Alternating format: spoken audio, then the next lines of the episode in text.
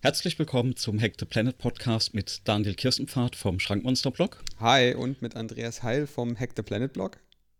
Hallo zusammen. Wenn du es mal umgezogen und, hast.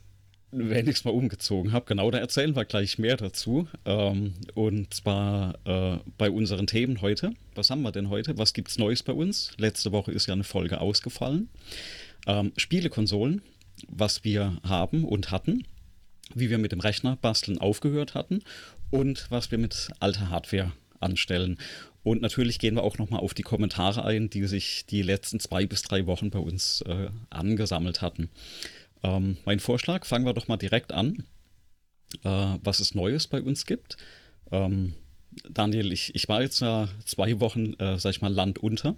Ja. Ich hatte ja noch so ein kleines äh, Projekt am Laufen. In Produktion in Produktion, genau. Da, da hat inzwischen, also das Deployment ist erfolgt, aber sagen wir mal so, wir hatten am Ende einen Push-Force machen müssen, hatten ein manuelles Deployment durchgeführt und waren dann auch die letzte Woche noch ein bisschen damit beschäftigt, in der Produktion ein paar Bugfixes einzuspielen. Das heißt, es war eine ereignisreiche Woche oder zwei Wochen. Ja. Ja. Aber im, im Prinzip wie in jedem IT-Projekt. Das heißt, da konnte ich auch allem ein bisschen gelassen entgegensehen, weil ich habe das ja schon mehrfach durchgemacht äh, in diversen Projekten. Aber wie auch immer bei den IT-Projekten, jetzt läuft alles stabil und wunderbar in Produktion. Das heißt, ab jetzt sind wir wahrscheinlich wieder jede Woche auf Sendung. Ja, das ist, das ist doch super. Ja, wir waren ja eigentlich sogar zwei Wochen nicht so richtig auf Sendung. Ich hatte ja nur, nur dieses Zwischending da äh, in genau. Erwartung äh, des Releases. Äh, genau, ein kleines, Zwischenup ein kleines Zwischenupdate, genau. Genau, das hat einfach immer nicht gepasst, zeitlich. Und ich glaube, das versteht auch jeder, wenn man da jetzt nicht irgendwie so die ja, den Druck erhöht an den Stellen. Genau, und die, die, die Uhrzeiten, wo ich verfügbar gewesen wäre, das war einfach nur unmenschlich in der, in der einen Woche. ja, genau. Wir haben ja nicht nur das sozusagen geändert, sondern auch ein bisschen was. Also, ich meine, du hast heute eine spezielle Aufzeichnungssituation, was den Ton, was die, was die Umgebung angeht. Ich auch so ein bisschen, weil ich jetzt auch sozusagen ein bisschen andere Mikrofontechnik besorgt habe, mit der ich genau. ein bisschen rumspiele und versuche irgendwie noch einzustellen. Aber genau, noch lange nicht jetzt, am Ende bin. Genau, du hast jetzt im Prinzip schon mal aufgerüstet. Und äh, ich bin heute an so einem, an einer Art temporären Arbeitsplatz. Das heißt, wenn es mal knackst oder rauscht zwischendurch, äh, bitten wir das natürlich zu entschuldigen.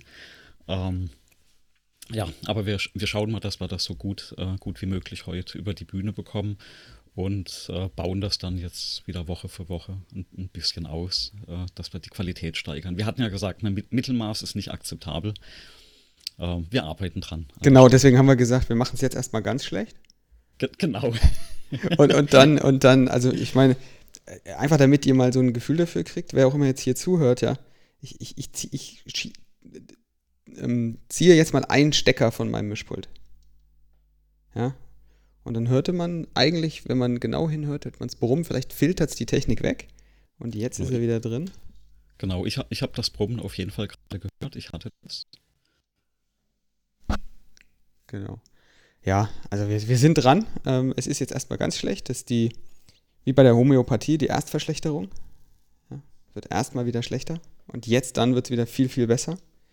Und ich glaube, du hast ja auch Aussicht auf, einen, auf ein ordentliches Aufzeichnungsbüro und einen, einen Stand, Standort, wo du dann fest eingestellt sein kannst.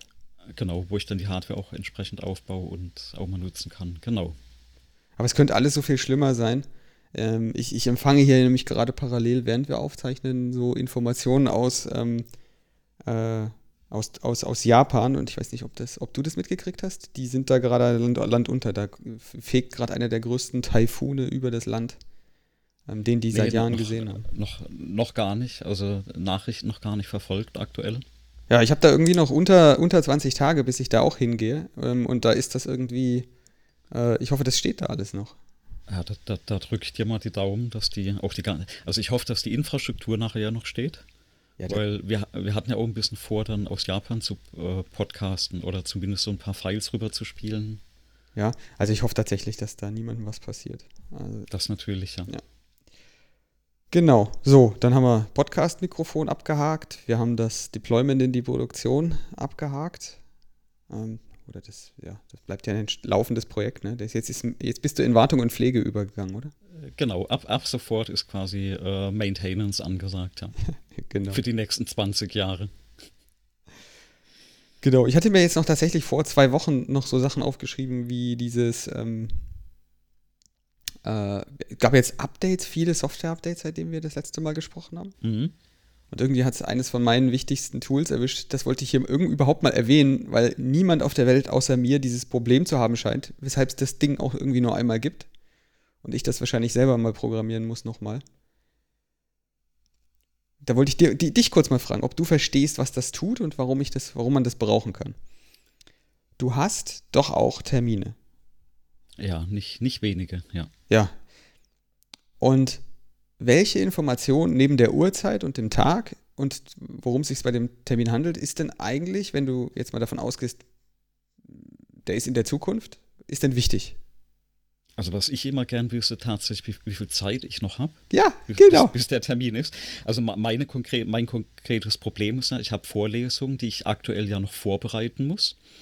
Und äh, das, das geht ja nicht mal so in einer halben Stunde. Du musst ja noch, was ich, äh, Artikel lesen, äh, Buchabschnitte oder Kapitel durchlesen. Und das braucht ja Zeit.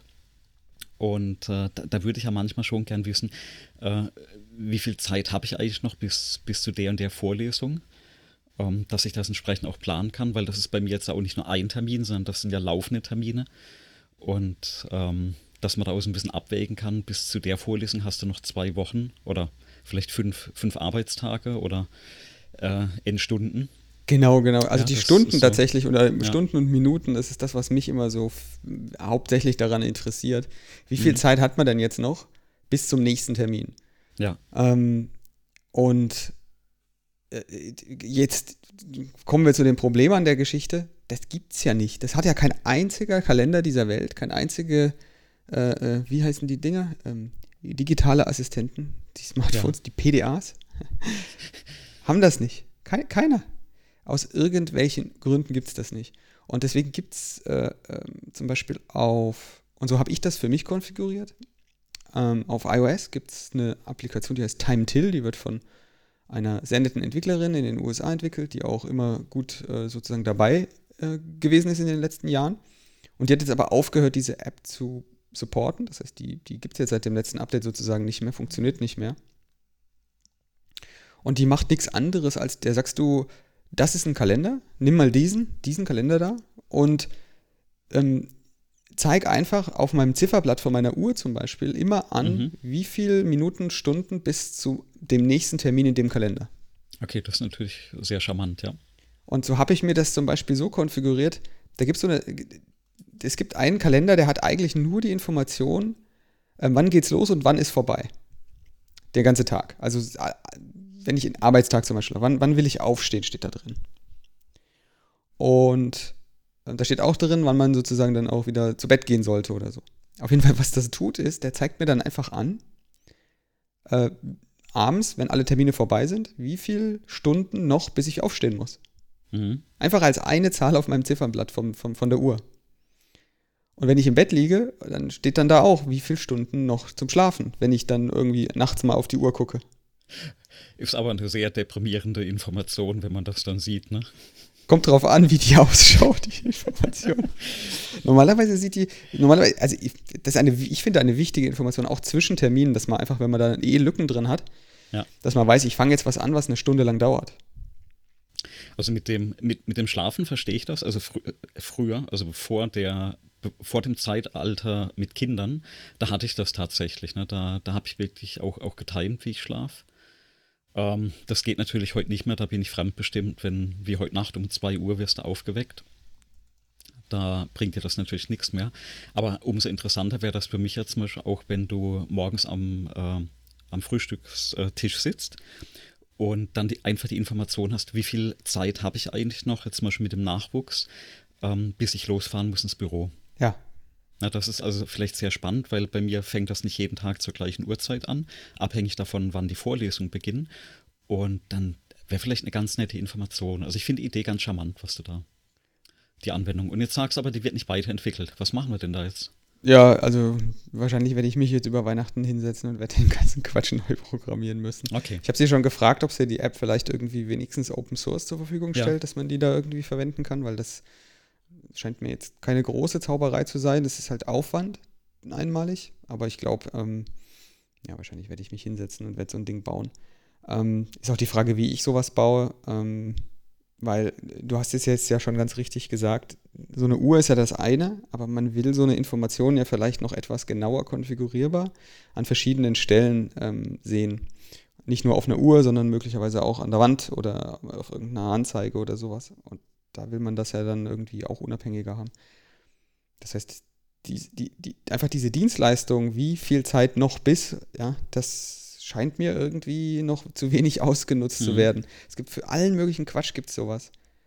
Ja, also ich kann, also es gibt Countdown-Apps, gibt es tonnenweise, ähm, die dir dann auch Werbung zeigen, um, um den Mhm. Countdown Ja. anzuzeigen. Ja. einfach runterzählen, wie viele Tage noch bis. Aber dieses wie viele Tage noch bis, was weiß ich, bis, bis du den Jahrestag hast oder der Geburtstag von irgendwas oder so. Ja. Ähm, das ist halt, ja, das ist schön, aber das ist doch eigentlich so das Minimum, was so, eine, so, Mhm. so ein Use Case abbildet. Eigentlich gibt es da doch noch viel mehr und das noch viel mehr, das macht irgendwie niemand. Hat keiner irgendwie, braucht keiner. Vielleicht, vielleicht gibt es ja bei uns ähm, der, unter der Hörerschaft auch äh, Personen, die das haben, die denselben Bedarf haben, se- denselben Bedarf sehen und vielleicht auch Lust haben, irgendwie äh, da ihre Ideen nochmal hier mit runterzuschreiben unter die, unter diese Folge. Zusätzlich dazu. Genau. Und wo wir schon bei Anwendungsfällen, die keiner zu haben scheint, sind, äh, die Telekom scheint noch den Anwendungsfall des Telefonbuchs zu sehen. Was sagst du denn dazu? Hast du auch Post gekriegt? Die, Nee, zum, zum, zum Glück nicht mehr. Also ich habe tatsächlich keine Telefonnummer mehr von der, von der Deutschen Telekom. Ähm, und äh, jetzt überlege ich gerade doch, die Telefonbuchgeschichte, die kenne ich. Und zwar, das sind doch diese tonnenweise Papier, die regelmäßig in den Supermärkten an der Genau. Kasse stehen, einmal im Jahr. Ähm, also ich, ich, ich weiß es nicht. Ich, ich kenne also ich benutze das schon ewig lange nicht, nicht mehr. Ich habe schon vor, ich überlege ich überleg so schon so ziemlich bei meinem allerersten Job, den ich hatte damals, das war noch vor 2000, da hatte ich eigentlich Telefonbücher auch gar nicht mehr so äh, in Anspruch genommen, sondern wenn ich schnell eine Telefonnummer gebraucht hatte, dann habe ich in der Regel bei einer Auskunft angerufen und habe gesagt, ja, ich hätte gern Teilnehmer hier und dort. ja. Und dann, dann wurde ich in der Regel auch direkt vermittelt, weil das ging einfach viel schneller. Das war so eine, sag ich mal, Convenience-Geschichte, anstelle, dass ich mich da durch, durch dieses Papier durchblätter. Ähm, ja, ich glaube, der Anwendungsfall ist doch für die meisten überholt. Ja, das, ich kann mich, glaube ich, ein einziges Mal daran erinnern, dass ich ein Telefonbuch ja, zweckgemäß verwendet habe. Ähm, und ich kann äh, im Übrigen auch allen nur davon abraten, das äh, zum Feueranzünden zu verwenden. Ähm, besonders wenn man dann Essen in das gleiche Feuer hält oder über das Feuer hält. Weil das da ist ja, also das ist ja auch mit den mit wunderbarer Tinte bedruckt. Die, die Farbstoffe, genau. Also, Ja, das ist keine gute Idee. Aber mir, mir leuchtet tatsächlich nicht ein, wofür es das gibt. Also wer- wer wirklich Telefonbücher, also äh, keine Ahnung. Also es gibt ja auch scheinbar Unternehmen, die dann dafür Geld bezahlen, da drin zu stehen. Mit so Seitenanzeigen und sowas. Das, ich, das leuchtet mir nicht ein. Das ist komplett unklar, warum das ist, warum es das gibt. Na gut. Aber offensichtlich gibt es das noch und ähm, vielleicht hört es ja auch irgendwann mal auf. Wann, wissen wir nicht. Ja, sehr, sehr spannender Punkt mit den Telefonbüchern. Ähm, ich, bin, ich bin übrigens ähm, noch einem Rat gefolgt äh, und habe mir mal dieses N-Pass angeschaut. Wir hatten ja, glaube ich, vor zwei Episoden Ja, ähm, über, diesen, äh, über diese Anwendung ähm, äh, gesprochen. Und ich habe mich mal ein bisschen schlau gemacht und, und habe da jetzt auch nochmal die Details. Also wir wussten ja damals nicht ganz genau, was es kostet. Und zwar ist es 12 äh, Euro pro Plattform. Also egal ob jetzt macOS oder iOS oder äh, Windows, ähm, legt man einmal 12 Euro pro Plattform auf den Tisch. Und ich finde eigentlich die Begründung auch ganz gut. Ähm, sie sagen eben, sie tracken das nicht, sondern gehen durch diese Stores, die pro, an, äh, pro Plattform geboten werden und haben eben dementsprechend auch keinen Link, ob du jetzt diese Anwendung zwei oder dreimal gekauft hast. Und da mein primärer Anwendungsfall ja das iOS ist, habe ich das erstmal da drauf gekauft. Und äh, Jetzt hattest du ja das letzte Mal so schön berichtet, dass du sehr schnell mit der Migration von OnePassword fertig warst. Mhm. Ist leider auf dem iOS nicht so. Diese Migration geht wirklich nur auf dem Desktop. Da ist es eine Funktion, die geboten wird. Oh ja, das habe ich nicht gesagt, dass ja, ich das auf dem Desktop auf, gemacht habe. Auf, also wer das zum Beispiel nur auf, äh, auf iOS macht, also auf dem äh, Smartphone dann entsprechend macht, der kopiert wirklich alle Einträge hin und her. Da habe ich mir jetzt so einen kleinen Trick äh, überlegt. Das waren jetzt bei mir auch so knapp 200 Einträge. Und zwar kann man ja unter iOS in den Einstellungen den Passwort-Safe einstellen, aus dem die Keys gezogen werden. Und ich mache das jetzt einfach immer so, wenn ich einen neuen Eintrag in NPass habe, dann kommt unten, also sobald das Passwortfeld kommt, kommt unten der Eintrag oder diese Anzeige Passwort. Und da habe ich in den Einstellungen immer noch One Passwort eingestellt. Und das heißt, ich gehe dann quasi aus dem NPass direkt in das One Passwort, kopiere den Eintrag von dort automatisch rein und kann so nach und nach alle Einträge migrieren. Hm. Da habe ich jetzt so knapp 100 schon mal rüber kopiert. 100 äh, habe ich noch vor mir. Aber es ist ein Prozess mit absehbaren, äh, absehbarem Ende. Es gibt so ein paar Dinge, die gefallen mir tatsächlich bei dem One-Password noch besser. Zum Beispiel, wenn du eine, ein Login mit einer URL eingibst, dann ziehen die zum Beispiel das Pfeff-Icon von der Webseite. Und das bietet zum Beispiel NPass noch nicht. Das heißt, da ist dann immer das gleiche Icon. Ähm, heißt, wenn man sich mal so an diese Suche, gerade im iOS, nach diesen Icons gewohnt, gewöhnt hat, ähm, das fehlt halt leider noch. Aber mal schauen, was in den Updates kommt. Ähm, dafür hast du halt nur dieses äh, One-Time-Payment. Äh, und das ist tatsächlich auch etwas, wo dieses NPass ganz groß mitwirbt. Also das steht auch ganz prominent auf der Webseite. Und ich denke, ich lege mir da einfach noch die, äh, die Desktop-Variante zu. Hm. Äh, einfach um da vollständig zu sein. Oder wahrscheinlich sogar noch auf, auf Windows und ähm, auf Mac. Das sind nochmal so 20 Euro oder 24 Euro, die man hinlegt. Aber bisher, ähm, die Anwendung bietet mir eigentlich alles, was ich da brauche. Von daher war das gar keine schlechte Empfehlung. Und äh, bin mal gespannt, wie sich das dann so im Alltagsgebrauch noch schlägt. Mhm. Also das mit dem, mit dem Icon, das ist übrigens ähm, eine Privacy äh, Regel, Regelung, die die getroffen haben. Da kannst du einschalten, okay. auf der Desktop-Version zumindest. Ich mhm. weiß gerade gar nicht, ob man es auf iOS einschalten kann oder man muss es mhm. definitiv einschalten auf der Desktop-Version. Ja. Dann macht er genau, was du sagst, er nimmt die, ah, die Pfeff-Icons, okay. aber er warnt dich, wenn du das einschaltest, sagt er, naja, also damit ich dir die, die Pfeff-Icons ziehen kann, muss ich ja diese Webseite kontaktieren. Das heißt, wenigstens die wissen, dass du jetzt irgendwie mhm. ähm, von irgendeinem Tool das haben willst. Diese, okay. Dieses Pfeff-Icon ziehen lassen willst. Also finde ich fair. Ähm, aber tut's, kann tatsächlich die Version. Also bei mir werden die Pfeff-Icons alle angezeigt. Das macht er auch nachträglich, kannst du irgendwann mal einschalten und dann fängt er an und holt sich alle Pfeff-Icons von den Seiten, die er noch nicht hat. Okay, da werde ich mal schauen, ob es das vielleicht gibt im, äh, in der iPhone-App. Ja, iPhone-App weiß ich nicht. Ich habe es jetzt hier gerade nochmal auf meiner Mac- und Linux-App probiert und da ist das angeschaltet. Bei mir habe ich irgendwann mal angeschaltet. Und dann geht das. genau. So, naja, also dann, dann haben wir jetzt sozusagen unsere Pfeffer-Icons sortiert in Endpass. Das freut mich, dass du da, dass du da auch irgendwie ähm, einen Anschluss gefunden hast an den drohenden Subscription-Wahnsinn, den das, den das ja macht. Ja, also ähm, für mich war jetzt ausschlaggebend tatsächlich, ähm, dass ich ja aus der mobilen App die Sachen auch gar nicht mehr ohne die Subscription auf den Desktop synchronisiert bekomme. Und das war jetzt so dieses Frustlevel, wo ich gesagt habe, ähm, weil ich hatte das One Password installiert bei mir, mhm. aber ohne die Subscription hätte ich es halt wirklich nicht, nicht mehr rüberbekommen. Und äh, ja, das mal schauen, wie es in einem Jahr aussieht. Aber ja, soweit bin ich erstmal damit. Also, soweit ich sehen kann, kann man das ja mit der Version noch exportieren. Und solange das sozusagen erstmal so, wie es da ist, ist. Bei mir wäre das also mir wäre das zu viel Aufwand, so wie du das machst, mit dem, mit dem Rüberkopieren. Ich glaube, das ja. würde ewig dauern, bis ich alle Passworte da irgendwie einmal kopiert hätte. Ich habe jetzt gerade mal aufgemacht, ich habe da irgendwie 1200 Passworte drin in dem Ding. Ja. Und keine Ahnung, wie, wie die lauten. Und was ganz gut ist, wenn du das nicht so kopierst, wie du das jetzt gesagt hast, sondern mit dem Import bleibt die ähm, History erhalten.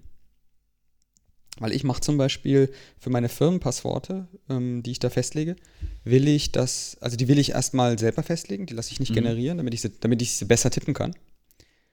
Ähm, und ich äh, mache die immer nach einem bestimmten Schema und will sicherstellen, dass ich nie das 2 doppelt hatte.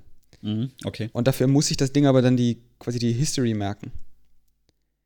Und manchmal habe ich auch so Sachen, dass ich äh, ältere Dokumente öffne, die öffne ich dann mit dem Passwort von damals. Und mhm. deswegen mhm. brauche ich sozusagen die komplette History aller Passworte, die ich da jemals mit diesem Account zusammen verwendet habe. Und das kann, das hat es auch importiert aus OnePassword von mir.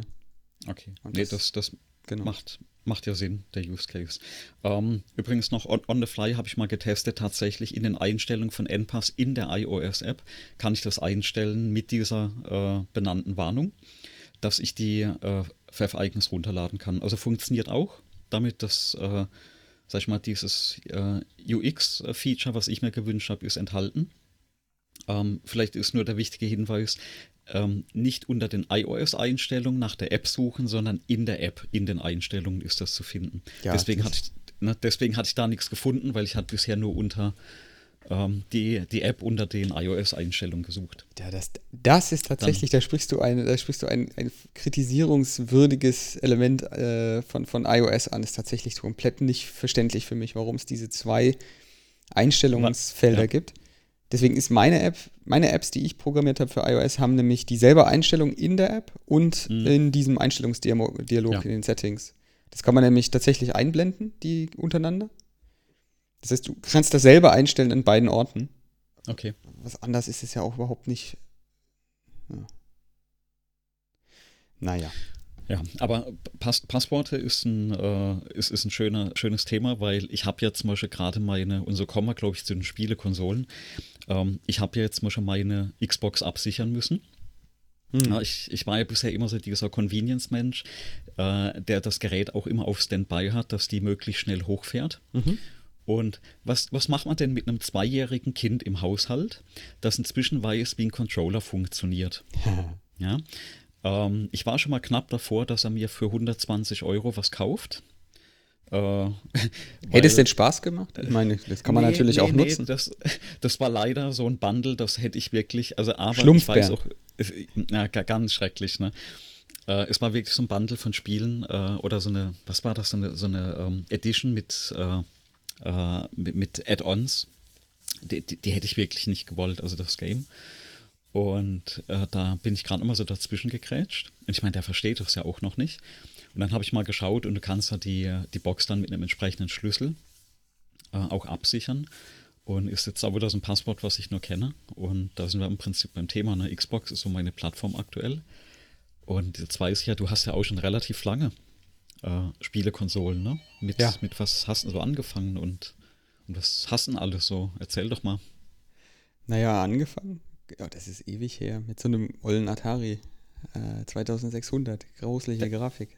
Ah, der Klassiker, ne? Das hat ja jeder gehabt. Also ich zumindest auch. Ja, jeder, jeder aus unserer Generation vermutlich. Ja, ja. Und das Ding, das, äh, da kann man ja gar nicht von Grafik reden. Aber der, der, ähm, das ging dann weiter mit, mit, mit Nintendo, typisch, ja. War ja auch genau die Zeit. Ähm, und das lag daran, dass ich tatsächlich Kontakt nur gar nicht zu Spielkonsolen hatte am Anfang, sondern zu so einem richtigen, wie, wie sich's gehört. Eine, eine, ja, so Arcade, also so richtige Spielautomaten, äh, mhm. Super Mario Spielautomat. Ah ja, sehr cool. Ja. Genau, und da gab es das Ding dann für zu Hause, weil die, ähm, die, die Marks da reinschmeißen waren dann irgendwann ein bisschen viele. Ja.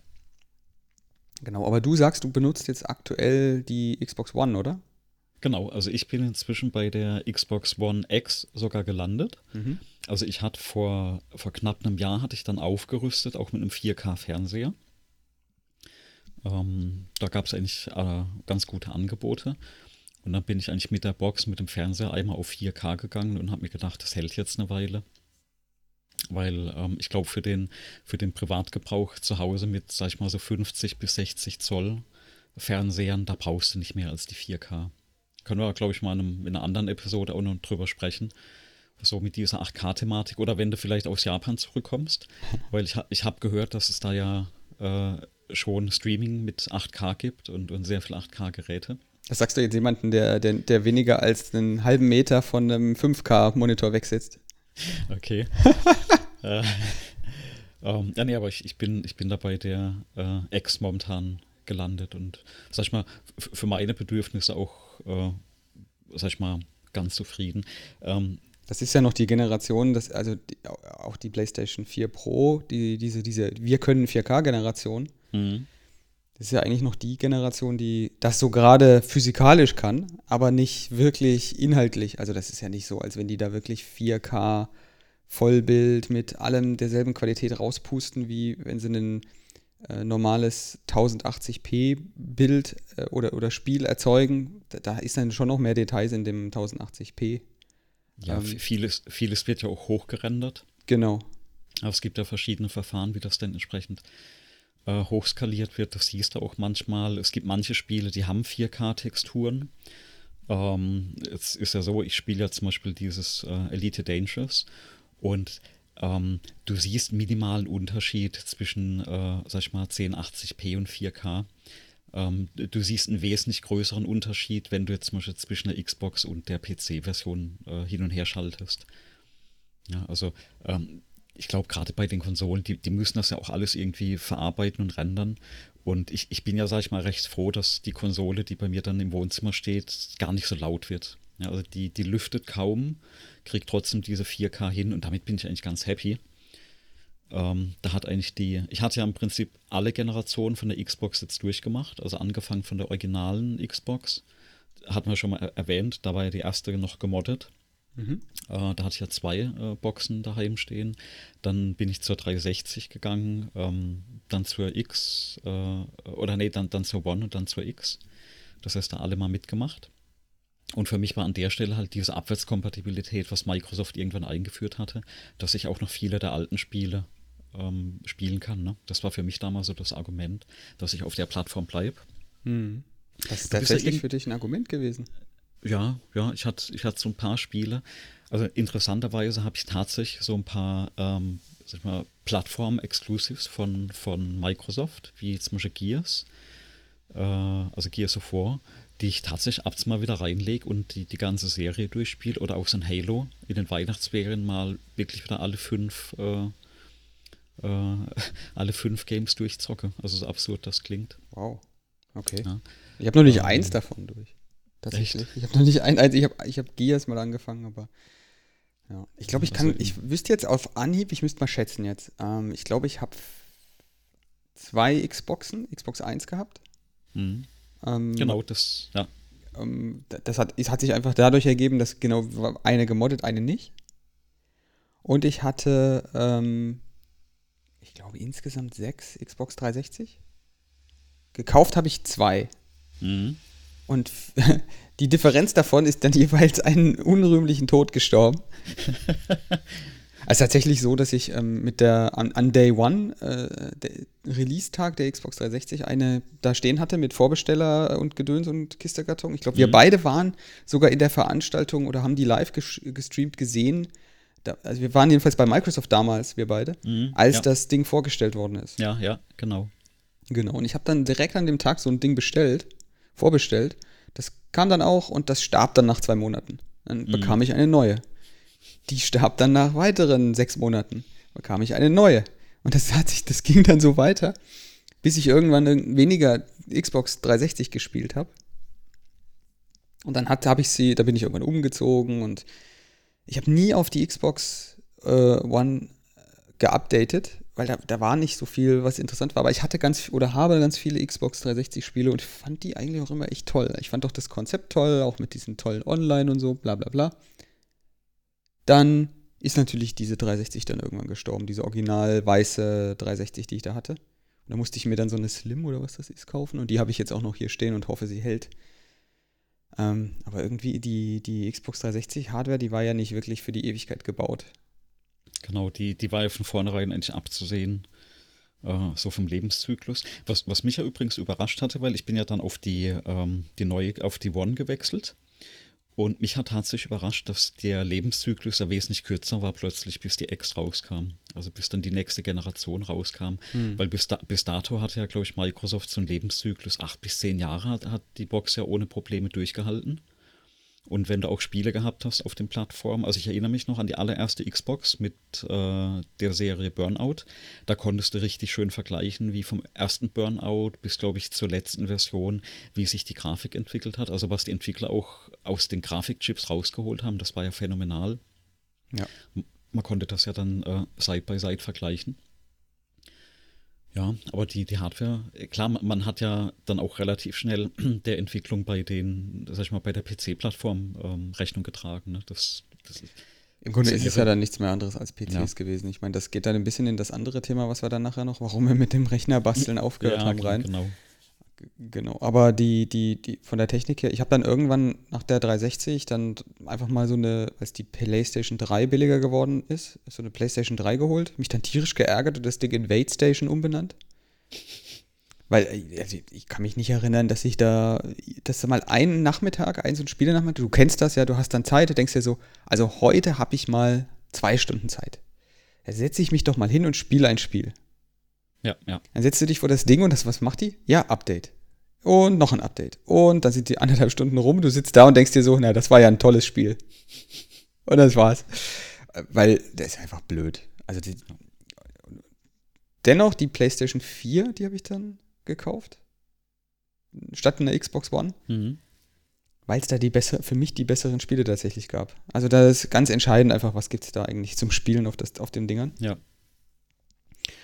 Und parallel dazu, ähm, weil es halt auch solche Mobilteile gab, ich meine, ich habe so einen Nintendo DS als mobile Konsole gehabt, eigentlich auch nur wegen einem einzigen Spiel. Ähm, weil ich halt schon immer, ich hatte vorhin gesagt, Super Mario angefangen, ne? Immer, NES und, und, und, und Super Mario Spiele gespielt. SNES, Super NES habe ich irgendwie ausgelassen. Aber dann mit so einem Nintendo DS darum gespielt. Das ist vielleicht für deine Kinder nicht schlecht. Ja, also Nintendo-Konsolen waren bei mir eigentlich schon immer Zweitkonsolen. Also ich hatte auch, äh, also mit Game Boy, ich hatte eine, eine Super äh, SNES. E das war früher immer so, da bin ich in so im, im äh, Spielefachgeschäft gestanden und, und habe mir die, die dann, dann angeschaut. Ähm, bis ich mal wirklich eine hatte, wobei da hatte ich nie viel Spiele, da hatte ich zwei, drei Spiele, so äh, Mario Brothers und ich glaube Gremlins gab es damals. Mhm ähm, hatte ich so gezockt. Da haben auch gar nicht so viele Spiele damals bekommen.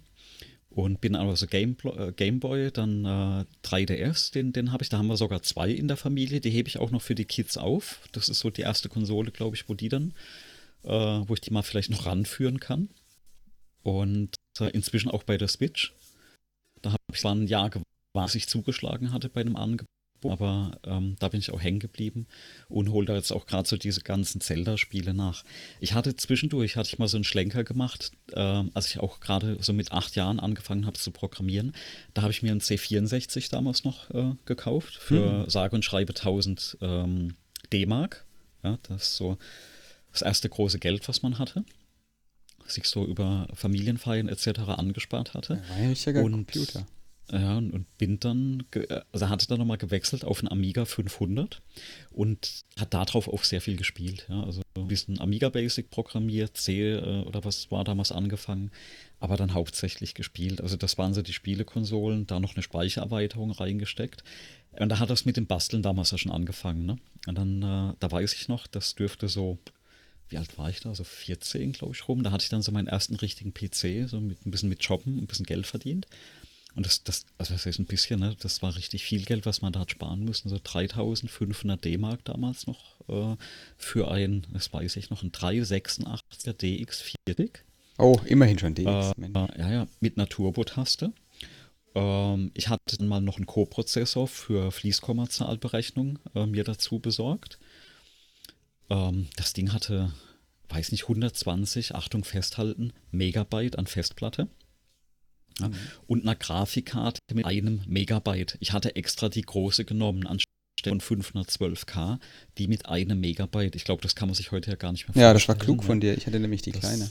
Äh, ja, da konnte man ja nichts. Ja, das Ding konnte ja nichts. Äh, da waren nicht so viele Farben. Nee. Ja, ja. 16 reichen. Wirklich, ne? Ja, und da, da, hatte ich relativ viel. Also ab dann war das immer so Upgrade, ne? Neue Komponenten reinstecken und, und, und. Und also trotzdem hatte ich dann äh, nebenbei immer die Konsolen zum Zocken. Weil auf dem PC hatte ich dann, also da hatte ich gar nicht mal so viel gespielt auf dem PC. Ne? Also nach dem Amiga war dann wirklich die Konsole und der PC war zum, zum Basteln. Es, es, gab so ein paar Klassiker damals noch, die halt nur auf PC liefen.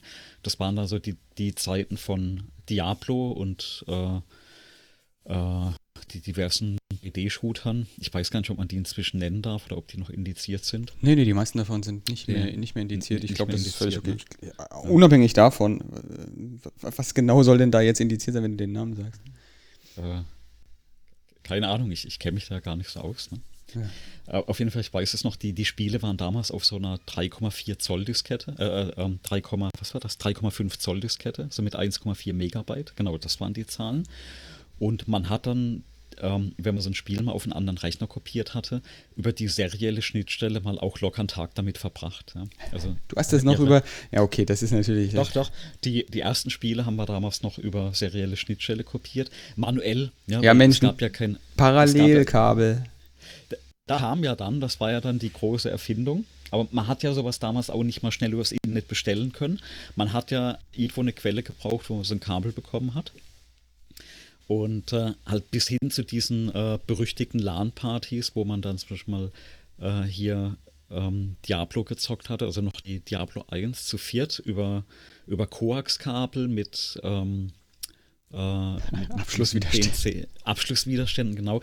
Ich hatte damals noch einen, äh, einen, Freund von mir, der hatte bei Siemens gerade angefangen eine Ausbildung und wir konnten eben nicht spielen. Also die hatten dann von der Firma äh, Karten ausgeliehen und wir konnten nicht spielen, weil uns ein Abschlusswiderstand gefehlt hatte. Und dann weiß ich noch, wie der damals in, äh, äh, nach Karlsruhe zu Siemens gefahren ist, um da einen Abschlusswiderstand sind noch 50 Ohm Widerstand dran gebaut. das äh, wusste ja damals keiner, wie es geht. Ja, das, genau, ich wollte gerade sagen, das ist genau das Problem, also auch mit diesem Parallelkabel. Das Problem ist ja gar nicht, dass man keine Kabel hatte. Die hatte man ja vermutlich in reichlicher Menge. Was man nicht hatte, war die Information, was man denn tun müsste, um das Kabel so zu konfektionieren, dass es dann auch funktioniert. Genau. Und das ist ja das, was, was heute sozusagen der Mehrwert des, des, der, der allwissenden Müllhalde des Internets ist. Dass ich das, dass die Informationen rankommen, ne? Ja. Also ein Kabel selber machen, das ist ja nicht so schwierig eigentlich. Das hättet ihr ja auch hinbekommen, auch mit dem Widerstand, nur die Information zu haben, was das jetzt genau ist, was du da dran stecken musst. Da wurde dann in der Zeit damals wahrscheinlich, oder was heißt wahrscheinlich, definitiv noch mehr ähm, Geheimhaltung betrieben. Einfach nur mit der Absicht, der hat die Information nicht, deswegen kauft er jetzt dieses zehnmal so teure Kabel. Genau, und du hast halt jemand gebraucht, den du anrufen konntest, der dir dann erklärt hat, äh, wie das geht. Und du hast halt damals nicht so Tools gehabt wie TeamView, wo du schnell am Rechner zeigen kannst, sondern es wurde dann wirklich übers Telefon durchdiktiert, ne, was du machen sollst. Und äh, ist natürlich ein sehr fehleranfälliger Prozess, wenn du da anfängst drum zu basteln. Und äh, das sind wir schon direkt beim Thema Hardware basteln. Das wäre das gleiche, wenn du am PC rumgeschraubt hattest. Ähm, äh, dir hat übers Telefon jemand erklärt, welche Jumper du auf irgendwelche Pins draufstecken musst. Ja, auf den vierten kommt so ein Jumper drauf. Also wer, wer, das nicht kennt, da hat man im Prinzip dann die, die Boards kurz geschlossen, die, die Leitung kurz geschlossen damit. Und äh, das, das waren halt ganz andere Zeiten. Ich glaube, das kann man sich gar nicht mehr vorstellen, ne, wie das damals war. Mhm. Und äh, ja, ja, da musstest du aber auch noch basteln, damit du, damit du sozusagen ähm, ja auch Leistung bekommst. Du konntest ja genau, und hingehen und konntest dir was kaufen. Und das war dann halt einfach mal echt viel teurer, als wenn du das selber gebaut hast. Also ja. hattest du viel Wahl nicht, als dich damit zu beschäftigen. Und dann wusstest du von IAQs und du hast die Jumper gerade genannt und von DMA-Kanälen und die hast du dann manuell und zugewiesen. Alles das, was das Betriebssystem heute zum Teil macht.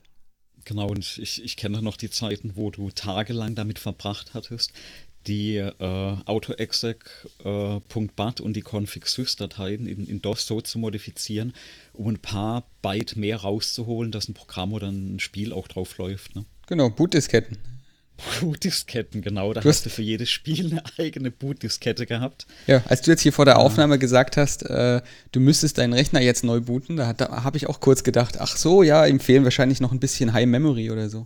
Ja, ja, irgendwie sowas. Ne? Das, das, ist auch irre, das kann man sich heute auch äh, nur noch ganz, ganz schwer vorstellen. Ja, Speichersegmentierung ist ein tolles Thema. Ich, das gibt es ja heute noch. Ähm, und das ist heute, das wird zunehmend wichtig. Ähm, ich weiß nicht, ob du die Ankündigung mitge mitge mitbekommen hast. Also Numa, weißt, kennst du ja, ne? Ja. Und es gibt ja jetzt mit diesen viel Kern-CPUs, die jetzt da kommen, die machen mehrere Numa-Domains auf einen so einem Chip auf. Weil du halt verschiedene, okay. also hier die AMD-Dinger da, der, der packt da irgendwie vier solche einzelne äh, Silizium-Chippen da auf einen so einen Träger drauf und schaltet die zusammen. gegenüber des Betriebssystems werden dann bestimmte solche NUMA-Domains genannt. Und das ist im Grunde heißt das nichts anderes als, welche von diesen physikalisch existierenden Chips können auf welchen Speicher, welche, auf welche Speicherchips zugreifen, sind mit denen technisch verdrahtet. Und weil alles mit allem verdrahtet ist, kann das jetzt zum Beispiel sein, dass wenn ich auf ein Stück Speicher zugreife, der an, einer, in einer anderen, an einem anderen Chip hängt, sozusagen physikalisch, dann muss ich dann quasi durch den anderen Chip durch. Der kann in der Zeit nichts anderes tun, als meine Frage beantworten. Also mhm. kostet mhm. das Leistung. Das ist einfach schwieriger, das, ist mehr Aufwand, wenn ich quasi über einen anderen hinweg mit dem Speicher reden muss. Und weil das so ist, äh, ist es gut, wenn Betriebssysteme mehr und mehr wissen, wie das alles organisiert ist, ähm, wie diese Chips organisiert sind. Und AMD hat jetzt sogar die, die, die, haben sogar einen Qualitäts- äh, Messinstrumente, eine Qualitätsmessung eingebaut von den Chips, wie hoch die sich takten lassen, in welchen Rahmen die sich takten lassen, ohne Fehler zu machen. Und da gibt es tatsächlich einzelne, diese, diese CPUs, die da auch im, im Taskmanager dann siehst, angezeigt mhm. werden, einzelne, einzelne CPU-Threads, die auf dem Chip sozusagen als besser gewertet werden. Und die werden dann auch höher getaktet. Und das Betriebssystem, jetzt das Windows 10 hat jetzt irgendein Update gekriegt, das wird das so gewichten, dass diese Chips mehr Prozessen zugeordnet werden, mhm. damit die dann höher bursten können, höher äh, okay. Megahertz Burstraten kriegen, höher getaktet werden von der CPU selber, weil die offensichtlich höher getaktet äh, fehlerfreier rechnen oder fehlerfrei mhm. rechnen. Und das ist halt schon ziemlich krass, wie viel man da eigentlich wissen muss, weil versetzt euch in die Lage, man will ja auch vielleicht mal ein Betriebssystem programmieren können oder zumindest noch verstehen, was das Ding da tut wenn man selber ein verteiltes System programmiert, was auf diesem Ding dann läuft, was genau so ein Verhalten an den Tag legt, wie ich es gerade beschrieben habe. Es, es, ist eh irre, was, was an, an Entwicklung da drin steckt. Also ich weiß noch, als wir jetzt mal Betriebssysteme an der Uni gelernt hatten, da haben wir im Prinzip auch so ein Mini-Betriebssystem programmiert. Ne, mhm. auf, auf, einer ganz poplichen Hardware. Und also sowas kannst du heute noch, sag ich mal, für ein Raspberry machen, aber für so ein ausgewachsenes Board, ähm, das, mit, mit, CPUs und, und, Chips, was da draufsteckt. Also früher war ja genau eine CPU drauf, die du anprogrammiert hast. Und äh, überleg dir mal, was heute in so einem aktuellen iPhone drinsteckt an, an Chips und, und äh, CPUs etc. Also das, ich kann ja ein einzelner Mensch gar nicht mehr beherrschen, äh, mhm. die ganze Information. Also da gibt es mehrere Vorträge, die ich empfehlen kann, ähm, weil das, was du sagst, ist tatsächlich extrem krass, was da abgeht. Ähm, und es gibt auch verschiedene Leute, von denen ich viel halte, die dann schon gesagt haben, solche Dinge wie, naja, eigentlich will ich diese ganzen Initialisierungen von, einem, von der CPU und diese ganze Systeminitialisierung, das ist so komplex geworden und so viel Zauberei im Sinne von, es ist nicht gar nicht dokumentiert, sondern das wissen eine Handvoll Leute, wie das initialisiert wird. Und ähm, das steht nur in nicht frei zugänglichen Dokumentationen mhm. dass eigentlich heutzutage, also selbst wenn du möchtest, du würdest jetzt nicht mehr von null einfach hergehen können und ohne viel ausprobieren und ohne viel sozusagen Reverse Engineering anderer Dinge oder laufender Systeme, würdest du es eigentlich nicht hinkriegen, so ein modernes System ähm, überhaupt bis an den Zustand zu booten, wie du das da in der Universität hattest. Ja. Und selbst so ein Raspberry Pi, du hast ihn jetzt als Beispiel genannt, das ist echt krass, wie viel Zauberei die machen, bevor da sozusagen irgendwas ist. Weil das Ding bootet ja ich weiß nicht, ob du, ob du das, das ist so ein interessanter Seiteffekt. Ich habe den nämlich vor kurzem mal nachgeschaut, weil es mich interessiert hat. Ah, du hast einen Raspberry Pi, ne? Ich habe einen, ja. Hat der dir schon mal so einen äh, Blitz angezeigt auf dem Bildschirm? Nein, noch gar nicht. Ich habe ich hab auch noch eine von der ersten Generation. ah, okay. Die, die, ja. die hatten das, glaube ich, schon. Nee, die hatten diese Überwachung noch nicht drin. Es geht mhm. ab Raspberry Pi 2 geht das, glaube ich die können über das Bild, was sie anzeigen, egal welche Auflösung das hat, können die ähm, Icons drüberlegen oder so irgendwas einblenden. Und okay. die blenden ein, wenn die, äh, wenn die, wenn Strom nicht reicht, mhm. ähm, dann blenden die ein so einen Blitz. Oder okay. wenn sie überhitzen, dann blenden mhm. sie ein Thermometer ein. Okay. ähm, Jetzt frage ich dich, das Betriebssystem weiß davon übrigens gerade dann nichts, wenn das eingeblendet wird. Wer blendet das ein? Das heißt, das macht die Hardware an sich. Ne? Das heißt, irgendwo ist ein Stückchen Software oder äh, sogar genau. Hardware programmiert. Da, ist noch eine, da läuft noch ein Betriebssystem ja. ähm, in diesem System on a Chip, in, der, in dem Grafikteil. Und das überwacht sozusagen den Rest. Und wenn dann bestimmte äh, Bedingungen erfüllt sind, dann blendet es dieses Zeichen ein. Wie krass. Ähm, und, und sowas zu initialisieren, das System läuft völlig unabhängig, das ist wie, wie ein weiteres Betriebssystem, wenn man sich die Dokumentation, die es gibt, äh, dazu anschaut. Das ist halt wirklich eine weitere Firmware, die daneben läuft. Und wenn man sich dann so einen Raspberry Pi mal nimmt und dann mal reinguckt, wie viele unabhängige Systeme da drauf laufen, wenn da nur Strom dran kommt, dann überlegt man sich, ob, ob das jetzt das Einfachste ist, was einem, was einem noch einfällt. Tatsächlich ist es, also selbst so ein ESP32, das jetzt, jetzt machen wir es mal noch kleiner als ein Raspberry Pi, das hatte ich ja das letzte Mal erwähnt, das, wo, woraus ich üblicherweise meine Sensoren und meine Wagen und so ein Zeug baue. Selbst so ein Ding da laufen, wenn du den Strom drauf gibst, halt direkt schon mal ähm, so ein Echtzeitbetriebssystem. Und das startet dann die zwei Kerne, die da drauf sind, die zwei physikalischen Prozessoren, ähm, startet die dann durch und dann gibt es da noch so einen Ultra-Low-Voltage-Prozessor drauf und jeweils laufen da eigene Systeme drauf, die miteinander kommunizieren. Wie so ein, wie so ein Netzwerk, wie so ein, ja, über ein eigenes Bussystem. Und das ist dann schon irgendwie, hm, du machst da Strom drauf und innerhalb von wenigen, äh, wenigen Millisekunden laufen da mehrere unabhängige Betriebssysteme nebeneinander. Die machen nicht viel, aber trotzdem, die sind trotzdem unabhängige Betriebssysteme, die sowas wie Tasks kennen, die unabhängig laufen können.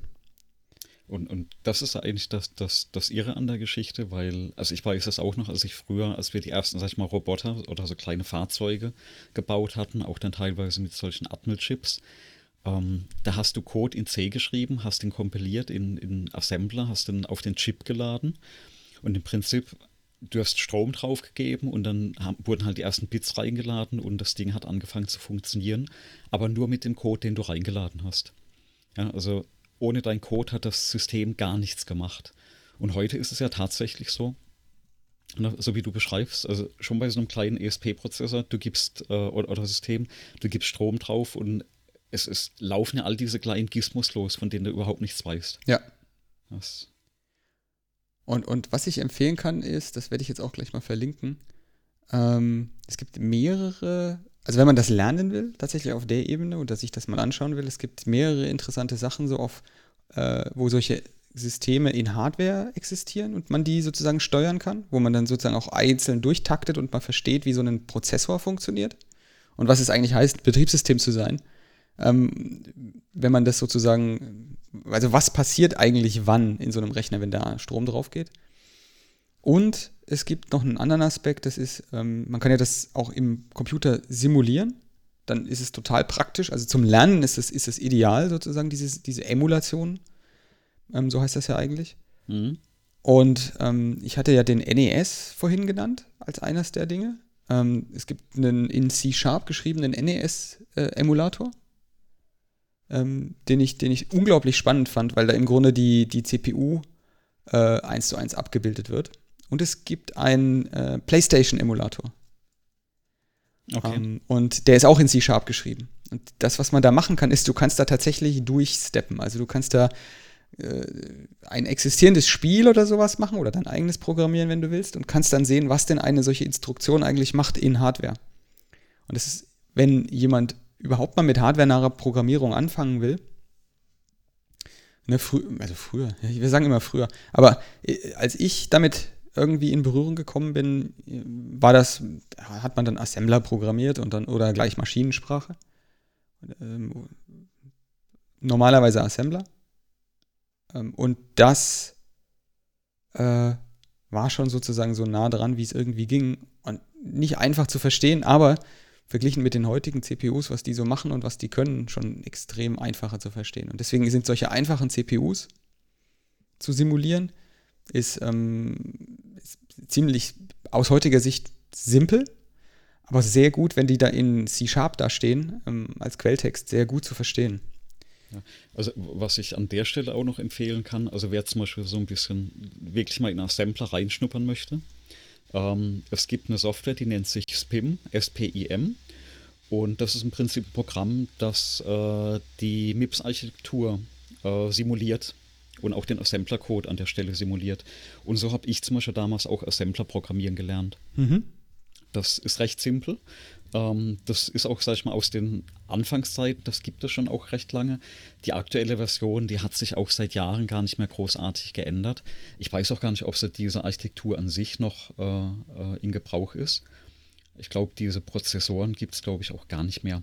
Aber da lernt man einfach ein bisschen was, äh, wie man so eine Architektur anprogrammieren kann, ähm, wie Assembler-Code funktioniert.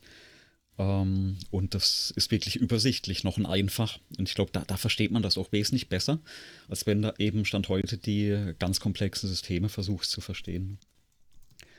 Ja, jetzt ähm, will ich noch einen Emulator beimachen, mhm. mit dem ich nämlich das tatsächlich gelernt habe. Ähm, das war Bochs äh, B-O-C-H-S. Ähm, der ist, hat denselben Anspruch ungefähr wie dein Spin. Mhm. Ähm, nur nicht für MIPS, sondern für IA32, also okay. Intel. Das heißt, da kannst du tatsächlich einen, äh, da wird ein Rechner samt BIOS, samt äh, alle, alle Komponenten, die sozusagen brauchst, um tatsächlich zu booten. Und da bootet dann auch ein Windows drin, wenn man will. Oder ein OS 2, je nachdem, was man da so machen will. Und wenn das ist alles ganz schön und gut, weil aber diese Architekturen, beide, die wir gerade genannt haben, ne, als alte Säcke an der Stelle, MIPS und äh, IA32, ja, mal definitiv, IA64 äh, war ja nie so wirklich lange da. Ähm, ich weiß gar nicht, IA64, ne? Weißt du, weißt du, welche CPUs das waren? Oh, da fragst du mich was aus dem Stegreif. Itanium. Sagt oh dir Gott. der Name was? Der Name, äh, ja, ja, da kommt es äh, ganz hinten versteckelt, ja, da, da war doch was. Ja, das war sozusagen die 64-Bit-Generation äh, Intel-CPUs, bevor AMD gesagt hat, das ist doch alles Quatsch, wir machen das jetzt mal richtig. Also, was heißt richtig? Intel hat einen komplett neuen, nicht kompatiblen Befehlssatz in 64-Bit erfunden damals, hat das IA64 genannt. Und das war, weil es ein komplett neuer Befehlssatz war, nicht kompatibel mit dem existierenden, bis dahin existierenden IA32, also dem genau. normalen Intel Architecture 32-Bit Befehlssatz, der da bis dahin gewachsen war. Genau, war, war das nicht, glaube ich, Epic-Befehlssatz, was es damals, wie das hieß? Epic, Epic? Epic, glaube ich, war das beim Itanium. Äh, das weiß ich nicht. Das weiß ich nicht. Ich weiß, ich weiß dass die Itanium-Dinger nie so 32-Bit oder diese normalen Intel-Befehlssätze konnten die, die da als normal galten da, damals und das immer emulieren mussten und deswegen mhm. eigentlich bei allem unglaublich langsam waren, ähm, was noch nicht auf sie optimiert waren und nur in ganz wenigen Spezialfällen wirklich gut funktioniert haben. Und AMD hat dann sozusagen den ursprünglichen Befehlssatz genommen und hat ihn um 64-Bit ähm, Befehlselemente erweitert. Mhm. Und das hat dann dazu geführt, dass dann irgendwie ähm, das günstiger herzustellen war und schneller von den Entwicklern zu adaptieren war. Und natürlich kompatibel war, rückwärtskompatibel zu den 32-Bit-Applikationen. Und das hat dann dazu geführt, dass sich das dann durchgesetzt hat und Intel irgendwann auch auf den Zug aufgesprungen ist und letztlich diesen, damals hieß der noch AMD 64 äh, Befehlssatz, ähm, sich besorgt hat und auch implementiert genau. hat. Genau, ich habe es nebenbei auch gerade gefunden. Also Epic hieß, hieß der Befehlssatz äh, Explicitly Parallel Instruction Computing ausgeschrieben. Und das war speziell das Instruction Set für die, äh, für die Itanium-Prozessoren. Ja. Okay, das habe ich jetzt auch was gelernt, das wusste ich nicht. Epic, muss ich mir direkt nochmal hier merken. Aber ja. das, das habe hab ich jetzt ganz aus dem hintersten äh, Eck rausgekramt. Also wenn man die, wenn man auf, also äh, einfach nur die, ich habe jetzt nur die Wikipedia-Seite von IA64 aufgemacht, wenn man sich dieses, diese Architekturdiagramm ansieht, dann weiß man schon, das war was, war was Großes. Ja. das sieht aus. Na gut. Jetzt aber dann nochmal von mir jetzt eine persönliche Empfehlung, wenn man heute damit anfängt, ähm, dann gibt es im Grunde eigentlich äh, kann man konstatieren, dass diese äh, AMD 64 basierenden x64 Intel basierenden Architekturen auf dem Weg zur Tür sind. Die, die, die sind eigentlich so im ja, am Ende der Entwicklung angekommen, so ein bisschen, fühlt sich so an. Mhm. Weil es gibt eine ganze Menge Architekturen, die jetzt irgendwie auf den Markt kommen, die viel, äh, äh, ja, viel vielversprechender sind. Sowohl weil sie anders lizenziert werden, ähm, von, von Rechtsseite her, also von Patenten zum Beispiel oder von Nutzungsrechten, von Designrechten und weil sie halt andere Anwendungsfälle im Kopf hatten, als sie entwickelt wurden. Einer davon ja. ist ARM. Das ist jetzt die älteste und ähm, sozusagen die am etabliertesten, weil du hattest den Raspberry Pi schon genannt. Ja. Das ist ja auch eine ARM-basierte Architektur, die da verwendet wird. Weit verbreitet, die meisten Telefone mittlerweile laufen auf irgendwas mit ARM. Das Zeug, das hat irgendwann mal mit diesem Strong Arm-Zeug Windows Mobile Kram, damals äh, bin ich als erstes Mal in Berührung damit gekommen. Ähm, und dann gab es dann irgendwie die 32 und 64-Bit ARM-Dinger. Wenn ja, man aber äh, nun, ja. Apple-Rechner haben ja früher auf der ARM-Architektur basiert, ne? Ähm, naja, das kam, also, wenn ich mich richtig erinnere, war das ja vom, vom Acorn damals und den ganzen Next Step-Sachen, die da gewesen sind. Die haben irgendwie alles, konzeptuell ist das alles dieses, äh, dieses Armzeug gewesen. Dieses G4, was du jetzt meinst? War der G4? Das war doch nicht. Das, das war knapp, also kurz, also bevor die Intel-Chipsätze kamen, wobei die gehen jetzt auch wieder, ne, bei, bei Apple. Ich habe jetzt nur G4 gesagt, weil das mein erster war. Ich habe mhm. nie, das war PowerPC, das ist nicht, nicht ARM. Ah, PowerPC war das, genau. Genau, also PowerPC ist es, ja. also wenn ich sage Architekturen, die auf dem Weg zur Tür sind, dann ist das eine Architektur, die schon durch ist. Also die, ist die sind definitiv schon einmal durchgelaufen. Es gibt immer noch einen großen, der daran glaubt, dass, es das, dass das was Tolles ist, aber ja. ich hatte selber mal einen PowerPC und äh, so, eine, so, einen, so einen G4 äh, Mac Mini. Und also als der rausgekommen ist, war der schon vergleichbar langsam mit, mit, mit Intel-CPUs und das hat sich dann noch nie wirklich erholt und im Grunde haben, sind die nie wirklich energieeffizient betrieben worden. Diese, diese, diese riesen G5 war ja, glaube ich, die letzte Fahnenstange und genau. die, die PlayStation 3 ist ja auch PowerPC-Architektur mit, äh, mit, mit, so einem, mit so einem abgewandelten Cell-Irgendwas-Prozessor-Zeug. Aber war die, ich, ich weiß es nicht, also auf die Gefahr, dass ich was Falsches erzähle, war am Anfang nicht die Xbox auch noch so eine Architektur? Weil ich weiß, dass mhm. ganz am Anfang die, die Xbox-Spiele doch noch auf äh, PowerPCs programmiert wurden, auf den G5s.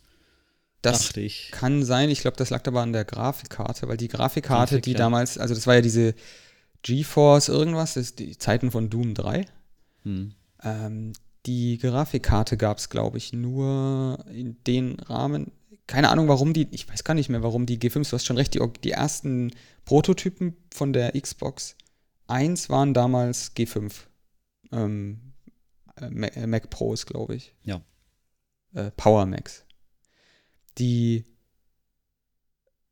die Release-Version von der Xbox 1 war aber ein ähm, x86. Es war ein Pentium 3 abgeschrumpften Ko äh, Kern, auf einem Pentium 3 basierten ähm, Konzept, haben die eine, eine ganz normale PC-Architektur im Grunde. Mhm. Das konnte man auch sehen.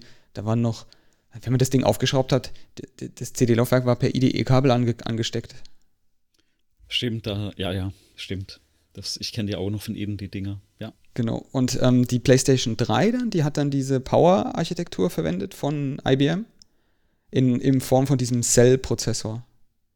Und die Place, ja, ja, deswegen Jetzt kommt es zusammen. Die Xbox 360, die war dann, äh, das war die mit den G5s. Das war die mit den G5s. Die habe ich nämlich durcheinander gebracht, weil die Xenon-CPU in den Xbox 360, dieses Riesending, die ist auch mit derselben CPU von der äh, PlayStation verwandt sozusagen oder so einen G5-Chip verwandt vom, vom, vom Power Mac. Das heißt, genau, Xenon CPU war da drin, genau. Genau, und das ist eine, das ist eine Power-PC-Architektur. Mhm. Das heißt, die Xbox 360 und die PlayStation 3 sind auch Power-PC-Architekturen. Ähm, und wie gesagt, auf dem Weg zur Tür. Und ich hatte ja schon gesagt, wie viele tolle, äh, wie, wie, wie stabil die lief. Ja. Mhm. Ähm, immer schön warm geworden und immer schön gestorben. Genau, der Xenon ist, äh, ist sozusagen auch so eine Xbox 360 Abwandlung von dem Cell-Prozessor. Und die, die neuen Generationen von Konsolen, also PlayStation 4 und eine Xbox, Xbox One, das sind alles wieder normale PCs eigentlich. Also wirklich komplett äh, bis auf, also das sind alles Spezialchips drin, aber architekturseitig ist das jetzt tatsächlich ein PC, soweit ich weiß. Genau. Aber es ist auch wieder verrückt, weil ich schaue gerade so durch ein Datenblatt durch, da steht jetzt auch, äh, 360 hat ja noch eine 45 Nanometer Architektur verwendet ähm, beziehungsweise ich glaube sogar eine 65 Nanometer äh, ähm, Architekt, äh, ähm, Architektur bei, bei manchen Boards. oder CPUs. Das ist ihre, was haben denn Stand heute, ne, die, die Hm. Konsolen? Ähm, und ich hatte damals behauptet, das weiß ich noch, ähm, hatte ich mal geschrieben, dass man damit wahrscheinlich Richtung Mini, Mini Verkleinerung. Verkleinerung an dem äh, so ziemlich am Ende der Fahnenstange ist. Und was sind wir heute? 11 oder 7 ne, Nanometer? Das ist ja, wobei das, ja, ja. Ein Stück von diesen Transistoren ist bestimmt so lang. Weil die, die strukturbreite Definition hat sich ja, soweit ich das jetzt äh, in Erinnerung habe, auch mehrfach geändert in der Zwischenzeit. hm. Also man hat ja da schon irgendwie. Aber du hast schon recht, den Aufwand, den die treiben, das kann ich, kann ich nur jedem auch mal empfehlen, äh, in, sich mal über so eine Fabs zu informieren, also wo diese Dinger belichtet werden, diese tollen ähm, Silizium-Chips, mit denen wir hier den ganzen Tag arbeiten, die Arbeit für uns verrichten. Wie, welche, welche, was diese Strukturbreiten, die jetzt da immer genannt werden, eigentlich genau bedeuten. Ja. Weil das ist schon absurd kleines Zeug. Und dass das so funktioniert und die Ströme, die dadurch, also in Menge natürlich dadurch geballert werden, das ist schon erstaunlich. Genau, so die. Aber wo, worauf wollte ich hinaus? Jetzt habe ich es nämlich gar nicht gesagt. Wenn man eine aufstrebende, junge, aufstrebende Architektur lernen will, die tatsächlich scheinbar äh, eine große Zukunft vor sich hat, aufgrund der Tatsache, aufgrund der Art, wie sie lizenziert wird, ähm, halte ich das auch für sehr wahrscheinlich, dass da mehr kommt, ist RISC 5, also ähm, RISC 5.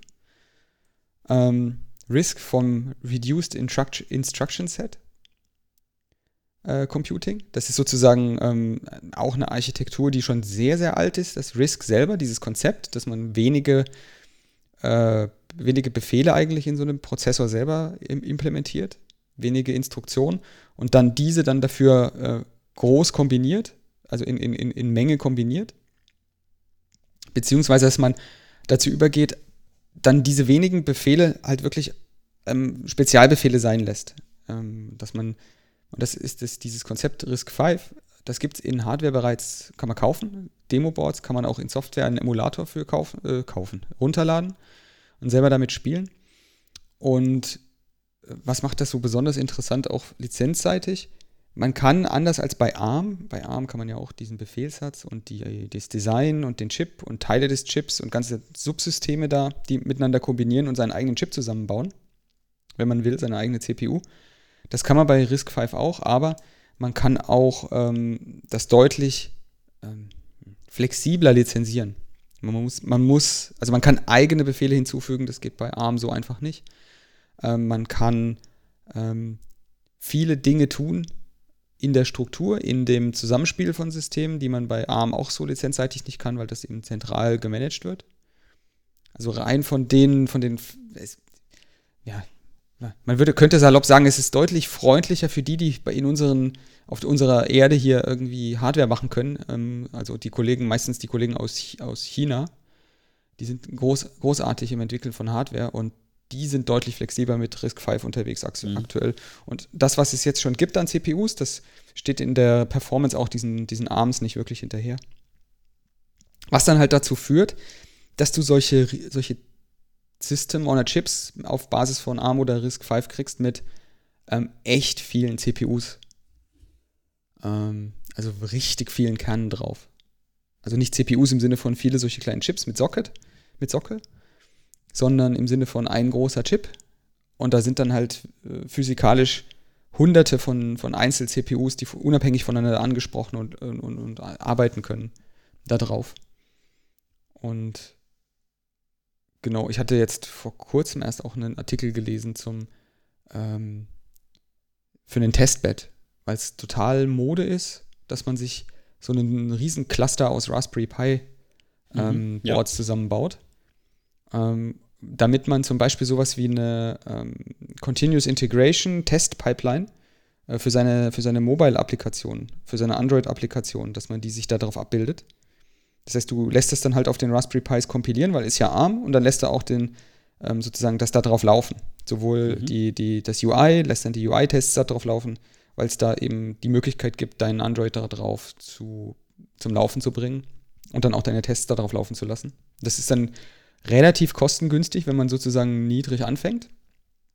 Aber es gibt tatsächlich solche Virtualisierungsarchitekturen äh, von sowas, wo man dann so ARM-Chips mit 128 äh, und mehr Kernen kaufen kann, ähm, die tatsächlich dann sich günstiger verhalten, sowohl im Strom als auch im Einkaufspreis. Ähm, Im Betrieb, wenn man solche größeren Installationen von Tausenden von solchen Raspberry Pis hat.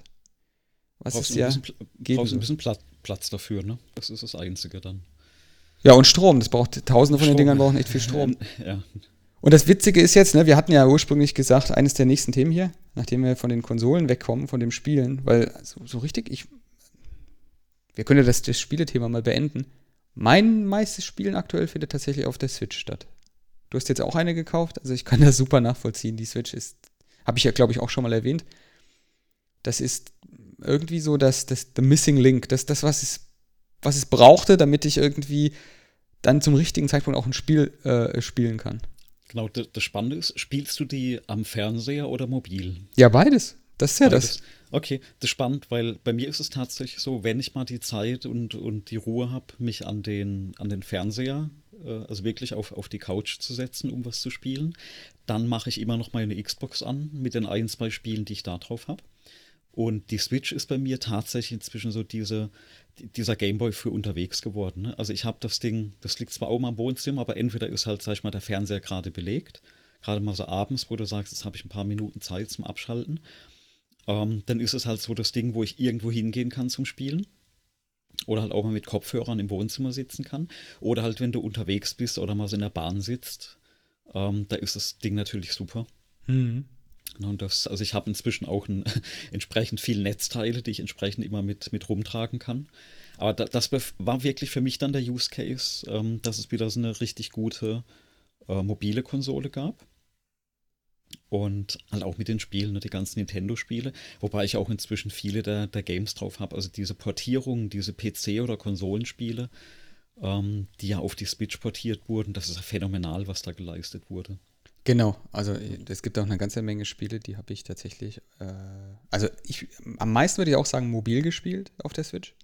Und ich hatte, ich hatte das ja erwähnt, Skyrim oder so, das habe ich halt auf dem Ding durchgespielt. Das ist genau, krass. Das, das, das hattest du ja auch erwähnt, ne, das Skyrim, das ist ein Use Case, äh, das mal schnell anmachen und ein bisschen weiterspielen auf der Konsole. Dieser Overhead am Fernseher im Wohnzimmer, ne? Einschalten, Konsole booten, Fernseher ein, dich hinsetzen, rein, ja. reinspielen, ausmachen wieder, vielleicht für ein paar Minuten spielen. Und, und da ist dieser Use Case auf der mobilen Konsole also einfach nochmal ein ganz anderer. Nee, das ist super. Vor allem, weil jetzt auch die Qualität der Spiele einfach irgendwie ja. auf ein Maß gegangen ist, wo man sagen kann, okay, das unterscheidet sich jetzt nicht mehr wesentlich von dem, was ich auf einer PlayStation 3 oder 4 gesehen habe. Du spielst doch auch immer, du hast doch auch Rennsimulationen gespielt, oder? Ich habe früher äh, gerade auf der Xbox viel von dem äh, von der Forza-Serie gespielt, genau. Ja. Es gibt auf der auf der Switch seit letzter Woche dieses Grid Autosport. Okay. Das ist wirklich gut. Wenn du, ist wenn es, du. Äh? Simulation oder eher Arcade? Simulation. Okay. Also Simulation mit äh, im Sinne von beleg dir mal deine, deine, deine, deinen Controller selber ähm, mhm. und ähm, ja, Kupplung musst du auch machen, wenn du willst, wenn du, wenn du das okay. einstellst. Also es, das tatsächlich fährt sich wirklich, wirklich gut. Ah ja, okay. Ähm, genau, das kann ich, das kann ich an der Stelle empfehlen. Und es ist auch wieder so ein Spiel, so ein typisches Spiel, wo ich dann sage, so, ja, wenn ich im Flugzeug sitze, wenn ich in der Bahn sitze, ähm, das kann man dann da einfach spielen und das hat dieselbe Qualität. Ist tatsächlich sehr selten so, dass ich es anstecke, aber es kommt schon vor, dass ich die Switch einfach mal in, die, in dieses Dock da reinhänge und dann, dann am Fernseher spiele. Aber meistens halt tatsächlich Switch aktuell und äh, manchmal PlayStation 4. Genau. Aber ich glaube, also wir beide hatten ja so diesen, sag ich mal, die, diesen Auslöser, dass wir mit Konsolen angefangen hatten oder auch dabei geblieben sind, dass wir keinen Bock mehr hatten, an den Rechnern rumzuschrauben, ne? gerade an diesen Gaming-PCs dass wir also keinen Bock hatten, an PCs rumzuschrauben, Oder an Gaming-PCs, ganz genau. Also aus der, aus dem, ja. ich möchte jetzt noch irgendwie zehn Bilder pro Sekunde rausholen oder so. Das war, glaube ich, irgendwie, das ist mit der Schule dann verloren gegangen, mit dem Schulhof, ne? Ja, also bei mir hat es noch eine ganze Weile bis ein Studium angehalten. Ähm, das war bei mir damals so diese äh, 586er Generation. Und äh, da, hat, da hatte damals gerade so diese Modding-Szene angefangen. Ne? Du hast damals noch so diese Big Tower-Gehäuse gehabt, wo du auch selbst aufgeflext hast und, und Plexiglas reingeschraubt hast, weil es gab da noch nichts Fertiges. Ah, da war ich raus. Du, du hast, genau du da. Hast, du, hast da. Du hast so Lichter reingebaut und meine Erfahrung damals war, ähm, auch, ich hatte einen ganz harten Cut, wo ich aufgehört hatte. Und zwar hatte ich damals eben so einen 586er mit einer ähm, AMD-CPU. Die, diese K5 waren das, glaube ich, damals, diese, diese Sockel 5 Geschichte. Mhm. Und hatte den auch wirklich hochgepimpt äh, mit Kühlblechen auf den, äh, auf dem Speicherchips, mit Lüftern von der Firma Zallmann, die gibt es immer noch. Die haben damals solche Kupfer- und Aluminiumlüfter hergestellt und die, die waren gar nicht so günstig. Äh, haben auch super ausgesehen, aber waren auch gar nicht so leicht, ja. Also diese Lüfter, die waren so um die 1000 irgendwas Gramm. Die hast du dann mit Klammern noch äh, im Gehäuse festgemacht. Und ich hatte damals noch dieses, äh, sag ich mal, Unglück. Ähm, ich hatte eine ganz spezielle Generation von Boards. Ich, äh, ich sage da gleich dazu, äh, was diese spezielle Feature von, dies, von, von der nächsten Generation von den Boards war. Und zwar saß ich mal irgendwann an diesem Rechner und es hat im Gehäuse so ein Klonk gemacht. Also okay. einen richtig lauten Schlag. Und was ist passiert? Von der CPU ist dieser 1,4 Kilo Lüfter abgefallen. Und innerhalb von einer Millisekunde ist die CPU durchgebrannt. Ja. Okay, jetzt, jetzt, jetzt kommt die Frage. Ah? Und also war das denn wirklich ein K5?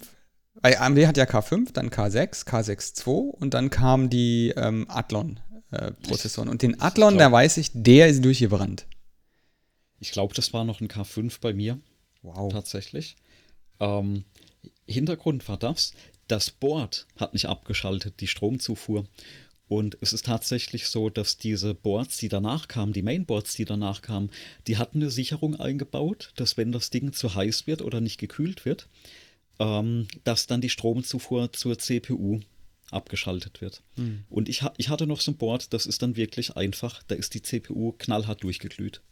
Ja, nichts zu machen. Wow. Und äh, damit war im Prinzip, also Board war im Eimer, CPU war im Eimer. Die Lüfter gingen im Prinzip noch, die habe ich dann auch verkauft ja, bei eBay damals. Und damit war ich aber raus. Ne? Ab dann war es bei mir nur noch Laptops für Arbeiten und äh, Konsolen zum Zocken. Das war, also es war auch finanziell, ne? Grafikkarte, äh, Grafikkarte war damals übrigens auch im Eimer. Also die, die, die, diese Kettenreaktion in diesem Rechner ging wirklich durch Grafikkarte, Mainboard und, und CPU. Und das, gerade während dem Studium, ist sowas ja finanzielles Fiasko, ja. Ja, das klingt jetzt nicht so, das, nicht so gut. Und da hatte ich dann äh, knallhart aufgehört, habe ich nie meinen Rechner angerührt äh, zum selber basteln. Wobei, jetzt bin ich wieder am Überlegen, weil ich möchte mir zu Hause nochmal was hinstellen, wo ich ein paar, wir hatten ja schon öfters über dieses Thema Containerisierung gesprochen. Ich möchte heim einfach nochmal was hinstellen, wo ich äh, ein paar Container drauflaufen lassen kann. Hm. Und da bin ich jetzt am Überlegen, ob ich mir nicht so diese NUC-Gehäuse von Intel kaufe und da einfach einen sehr kleinen, einfach gestrickten Rechner mit einer einfachen CPU hinstelle, der also RAM rein, eine kleine Platte rein, äh, so ein kleines Board und fertig, ja, dann läuft das Ding. Ja. Das, das ist so die Überlegung. Da kann man ja auch heute wenig falsch machen. Ne? Da sucht man sich eine CPU raus, die das macht, was man gerade möchte und fertig. Und das ist auch preislich erschwinglich, so ein System. Ja, der kommt nur darauf an, wo du das hinstellen willst, glaube ich. Ob, ob du es laut haben willst oder ob es ähm, leise sein muss. Ja, das wird wahrscheinlich bei mir dann irgendwo im, im Homeoffice stehen und sollte nicht ganz so laut sein. Ah, okay, wenn das bei dir stehen muss, dann ja. sollte, naja. Aber dann würde ich tatsächlich äh, wenn, an deiner Stelle eher tendieren, irgendwas Größeres zu kaufen. Doch was Größeres, ja. Also nicht, nicht größer in Ausdehnung, nicht größer im Preis. Weil je größer die Dinger sind, desto mehr Fläche ist ja dann da ja, zum Kühlen. Ja. Und ähm, diese kleinen Dinger da, da ist ja nicht viel Platz für, für na, wie heißt das so schön? Ähm, Wärmeballast. Computing, äh, Wärmeballast, ja. Ja, die AMD, da bin ich raus gewesen. Ähm, ich habe da so einen AMD K6 II da gekauft, nach, nach so einem Pentium. Mhm. Den habe ich auch noch gebastelt. Und der K6 II hat mir das da, glaube ich, versaut, das Basteln. Da habe ich dann keinen Bock mehr gehabt. Das Ding die Boards damals, die waren so schlecht. Ich hatte da auch schon Videobearbeitung und so weiter drauf versucht. Ähm, das hatte dann so Effekte, dass wenn ich irgendwie ähm, ein Fenster bewegt habe und gleichzeitig äh, Video aufgezeichnet habe, dann konntest ja. du quasi in dem, also die Daten, die das Fenster bewegen gemacht hat, über einen Bus geschickt hat, die haben dazu mhm. geführt, dass es so horizontale Linien versch verschobener Daten in meinem äh, Videobild gegeben hat. Okay. Weil da halt nicht genug Busplatz war, sich da irgendwelche Sachen, irgendwelche Sachen geteilt haben. Mhm. Ganz seltsam, ganz komische Effekte. Es war nicht rauszufinden, es waren nicht teilweise Tonaussetzer, ganz komisch Zeug. Nicht stabil gelaufen. Und da hatte ich dann auch mal, da, da habe ich dann auch mal gesehen, wie so eine CPU aussieht. Hier diese, diese Athlon-CPUs, die waren ja quasi nackig. Da war ja nicht so ein Metall oben drauf, wie auf deinem äh, K5, mhm. um, sondern da war sozusagen nur das, da hast du das Silizium halt äh, leuchten sehen. Mhm. Ähm, und wenn du den Kühler da drauf, Kühlkörper verkantet hast, dann ist es da schon mal passiert, dass da Ecken abgeplatzt sind vom, vom Silizium. Ah, ja. ja, das führt dann dazu, dass das halt nicht mehr funktioniert. Was mich jetzt im Nachhinein wundert, weil ich die Woche gelernt habe, dass das äh, Silizium, was man oben drauf sieht, ähm, eigentlich nur Füllmaterial ist. Da ist nichts Aktives drin. Es, aktiv okay. ist sozusagen nur die unterste Schicht, die ganz unten nach unten durchkontaktiert. Ähm, also an, an Silizium. Alles obendrauf ist sozusagen nur äh, Verteilung und äh, Hitzeübertragung. Und, und einfach Träger, damit du das mhm. in der Fabrikation überhaupt irgendwie bewegen kannst, diese mhm. dünne Schicht. Ja, keine Ahnung, warum das dann da, wenn das da abplatzt, da gleich irgendwie zur Explosion führt, hat es aber. Und das waren auch die CPUs, von da kannte ich das nämlich tatsächlich, die dann, ähm, wenn der Kühlkörper nicht drauf war, einfach sich in den Tod gebrannt haben. Mhm. Und das, äh, das geht zum Glück heute eigentlich nicht mehr. Ja, also die, die, die Fälle haben sich minimiert, glaube ich. Also ich, ich glaube, das kennt man heute auch tatsächlich gar nicht mehr. Die, dieses, ne, dein Bildschirm wird schwarz und die CPU ist tot. Und das, das, ich war damals nicht der Einzige, das war so auch im Freundeskreis damals. Mhm. Äh, dieses Phänomen gab es durchaus öfters, weil man, man ist jetzt mal auch hin und hat die Originallüfter von diesen CPUs dann abgebaut, Wärmeleitpaste drauf und eben einen, einen anderen Kühler draufgebaut. Und äh, der ein oder andere Kollege hat das halt damals auch nicht ordentlich gemacht oder zu wenig Kühlpaste ähm, oder gar keine, hatte ich auch mal den Fall im Bekanntenkreis. Das heißt, das Ding ist schon gestorben, bevor es eigentlich lief, weil da null Wärmeübertragung war. Oh Mann. Also das, äh, es war halt wirklich Bastelei damals, ja. Also man hat sehr viel zu Fuß gemacht, von Hand erledigt. Äh, ich sag mal, man hat auch viel gelernt. Also ich glaube wesentlich mehr als heute wenn du halt so ein komplett eingelötetes und eingegossenes System kaufst. Man hat halt noch gewusst, was man zusammensteckt. Ähm, ja, war, war, auch, haben wir ja gerade jetzt im vorderen, ja. vorderen Teil festgestellt, war ja auch noch einfacher zu wissen, was man da zusammenschraubt. Man konnte es ja sogar genau. emuliert sehen und, und selber nachvollziehen. Ich glaube, heute ist das deutlich komplizierter. Und mir, mir hat es das halt verleitet, genau solche Fälle, wie du jetzt gerade beschreibst, wo die Sachen halt wirklich dann kaputt gehen und du dann da stehst und denkst dir so, jetzt eigentlich so richtig falsch gemacht habe ich jetzt eigentlich nichts. Hm. Es dürfte doch eigentlich nicht explodieren. Ja. Und, und, und ich meine, Unternehmen wie, wie, um jetzt mal hier ein bisschen Apple zu bashen, die, die, die nutzen ja diese, diese, dieses Verhalten ganz aktiv. Dass eine CPU eben statt zu verbrennen, dann im Zweifelsfall einfach kurzen Strom ausschaltet, um sich wieder selber zu kühlen. Weil die bauen ja, ich weiß nicht, ob du das gesehen hast, hier diese neuen Mac Pros, die es gibt. Die kannst du halt nur wenige Sekunden wirklich mit voll, voller, voller Power benutzen. Ja. Und danach sind die so heiß, dass die CPU eigentlich nie wieder diese, diese, diese Taktraten erreicht. Okay. Ähm, weil sie sich selber davor schützt zu verbrennen. Mhm. Und, das ist natürlich ein Wärmedesign äh, in Gehäuse und, und, und, und, und Notebook-Technik, da muss ich dann schon die Frage stellen, warum eigentlich? Weil wenige Sekunden dauert so ein Rendern ja nicht, wenn du eine professionelle Anwendung hast. Also jedenfalls dauert das Rendern von diesem, diesem Podcast länger als wenige Sekunden und nutzt tatsächlich auch ein paar CPU-Kerne mhm. aus. Und da bin ich immer schon ganz froh, wenn das Ding hier taktet. Und selbst der, den ich ja. jetzt, von dem ich jetzt hier sitze, der macht das, hat dasselbe, ne? Der taktet sich nur kurz ja. mal auf die, was hat er, 4 Gigahertz oder was er da macht. Und dann, dann bricht er relativ zügig ein, äh, wenn alle Kerne gleich be be bearbeitet werden. Und auch nur bei bestimmten Kategorie von Instruktionen, die er abarbeitet, macht er dann überhaupt so einen, mhm. so einen Boost-Takt auf. Und das, also, ja. Irgendjemand muss ja irgendwann mal irgendjemand anderem erklärt haben, wie das Betriebssystem sich da, daran, da dann verhält und wie der Rechner, die ganzen Systeme, die da drin sind, miteinander reden und welche Sachen sich dann plötzlich verändern. Weil wir nehmen jetzt gerade Ton auf und wir hatten jetzt vorhin, kurz vor der Aufnahme, hatten, hatten wir den, deinen Taskmanager auf. Genau, und da hat ja. man einfach konstant gesehen, wie sich die Taktrate der, des Systems verändert. Genau, permanent eigentlich anpasst, ein bisschen schneller, ein bisschen langsamer, ja. Genau, und wenn man jetzt überlegt, man, man hätte die Aufgabe, man soll immer gleich äh, lange Abstände zählen. Und dann verändert sich aber irgendwie ähm, die Zeit, die man selber hat, äh, das zu tun. Dann hat man keinen Bezugspunkt mehr irgendwann. Und, und das, so, so geht es der Software hier beim Aufzeichnen auch. Die, die, wenn ich jetzt deine Aufzeichnung zum Beispiel nehme und die mit in meine überlagere, dann läuft, dann läuft die die ganze Zeit vor und zurück auseinander. Also da ändern sich die Abstände. Das kann man nicht parallel laufen lassen. Dein Rechner läuft mit einem anderen Takt wie meiner und die sind nicht synchronisiert und wenn die nicht synchronisiert sind, dann ja, großes Problem. Das ist eigentlich eine der großen Leistungen von diesen ganzen Systemen, die wir da so sehen, dass die das am Ende dann doch noch so hinbekommen, dass es halbwegs funktioniert.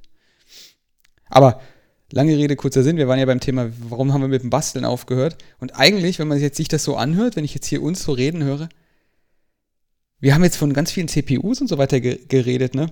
Ich glaube, wenn ich heute so einen ESP32 für meine Waage zusammenlöte und verstehe, wie der funktioniert und den auswähle und konfiguriere und, und, und Sensoren und, und zusätzliche Hardware da dran baue, das ist doch eigentlich genau das gleiche wie damals. Ja, nur in, sag ich mal, in klein. Also es ist Physik, es ist rein räumlich ja. kleiner geworden, aber komplexer. Ich würde sagen, es ist sogar komplexer geworden. Mhm. Aber der Rechner, der da, also so ein ESP32 hat ganz sicher mehr Rechenleistung als dein 386DX von damals. ganz sicher. Ähm, und den hat man dann halt nur eine CPU von gehabt. Der, auf dem ESP sind halt zwei. Ja. Und wenn ich mir jetzt überlege, so richtig aufgehört hat man dann ja nicht. Aber mit dem, was wir so als Rechner verstehen, ich glaube, da gibt es gar keinen Grund mehr. Mir, mir, sind die Gründe, die Notwendigkeiten ausgegangen, warum ich Rechner bauen soll. Ich habe wirklich nur noch diesen einen einzigen Rechner im Haushalt, den ich, den ich selber zusammengeschraubt habe. Und das ist der, wo die ganzen Container drauflaufen, von denen du vorhin gerade gesprochen hast, bei mir hier im Haus. Ja das ist so, was ich auch gerade beschrieben habe, eigentlich noch der, der eine Use Case, den ich habe, um nochmal was zusammenzustecken, was halt wirklich meinen Bedürfnissen entspricht. Und ansonsten brauchst du es eigentlich ja so gut wie gar nicht mehr. Aber bei dieser, äh, bei dieser ganzen Bastelei, ne, also die Frage, was, was machst du eigentlich dann mit der ganzen alten Hardware? Ne? Du, du lötest jetzt auch relativ viel rum. Hm. Und Hardware altert ja auch irgendwann. Und wohin damit dann bei dir? Ne? Machst du da quasi Recycling im Haus oder ähm, ja. Ja, die wird weggeworfen. Also gibt es genau zwei ja. Möglichkeiten bei mir. Ähm, die Möglichkeit 1, die ist noch neu genug, dass sie einen Wert für andere darstellt. Also, dass es nicht so ist, dass ich irgendwie den, entweder das nur in ein Museum abgeben kann oder in äh, oder jemanden sozusagen Schrott andrehen muss. Dann wird es verkauft oder, oder verschenkt. An, wo, aus dem Haus raus. Ich habe eigentlich einfach das aus dem Grund, weil das normalerweise tauscht das aus, entweder ist es kaputt oder es hat, es, es verbraucht mehr Strom als das, was es ersetzt im Verhältnis. Und ähm, dann macht es auch keinen Sinn, irgendein altes Zeug weiter zu betreiben, weil den Strom, das nützt halt nichts. Ja? Du, kannst das dann einfacher erreichen und, und bequemer erreichen, wenn du einfach was Neues dann hast. Und für den Fall, dass es kaputt ist oder sich wirklich nicht mehr lohnt für irgendjemand anderen, das zum, zum zur Anwendung zu bringen, ähm, wird es normalerweise äh, in den Schrott gepackt. Also wird halt ordentlich, äh, ordentlich recycelt. Ordentlich entsorgt, ja. Also ähnlich ist es bei mir. Ich habe früher Hardware immer sehr lange aufgehoben, ähm, aber sie dann doch nicht mehr verwendet. Und am Ende bin ich auch dazu übergegangen, wenn das noch funktioniert und für jemand von Wert ist, dann gebe ich das manchmal auch wirklich einfach her ähm, oder verkauf's auch.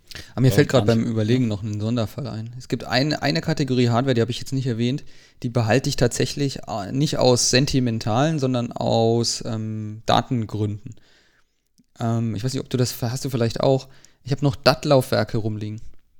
Ach je. Und DAT-Laufwerke brauchen äh, SCSI, SCSI-Interfaces. Und SCSI-Interfaces ja. laufen nicht in, je, in keinem Rechner, den man heute kaufen kann. Ähm, also habe ich tatsächlich noch einen Rechner, um alte Sachen auszulesen. Das brauche ich tatsächlich ab und zu mal. Also ab und zu, also in, innerhalb von zehn Jahren einmal. Ja, aber da ist ja dann ein konkreter Use Case für da, ne? Ja. Ja, sehr schön. Aber ja, ich glaube, alte Hardware, früher hat man das, glaube ich, länger aufgehoben ne, und dachte, vielleicht kann man noch was damit machen. Aber wie heißt das auch so schön heute, ne? Consumer Electronics. Ne? Da, da steckt ja auch schon dieses Wort äh, Verbrauch mit drin.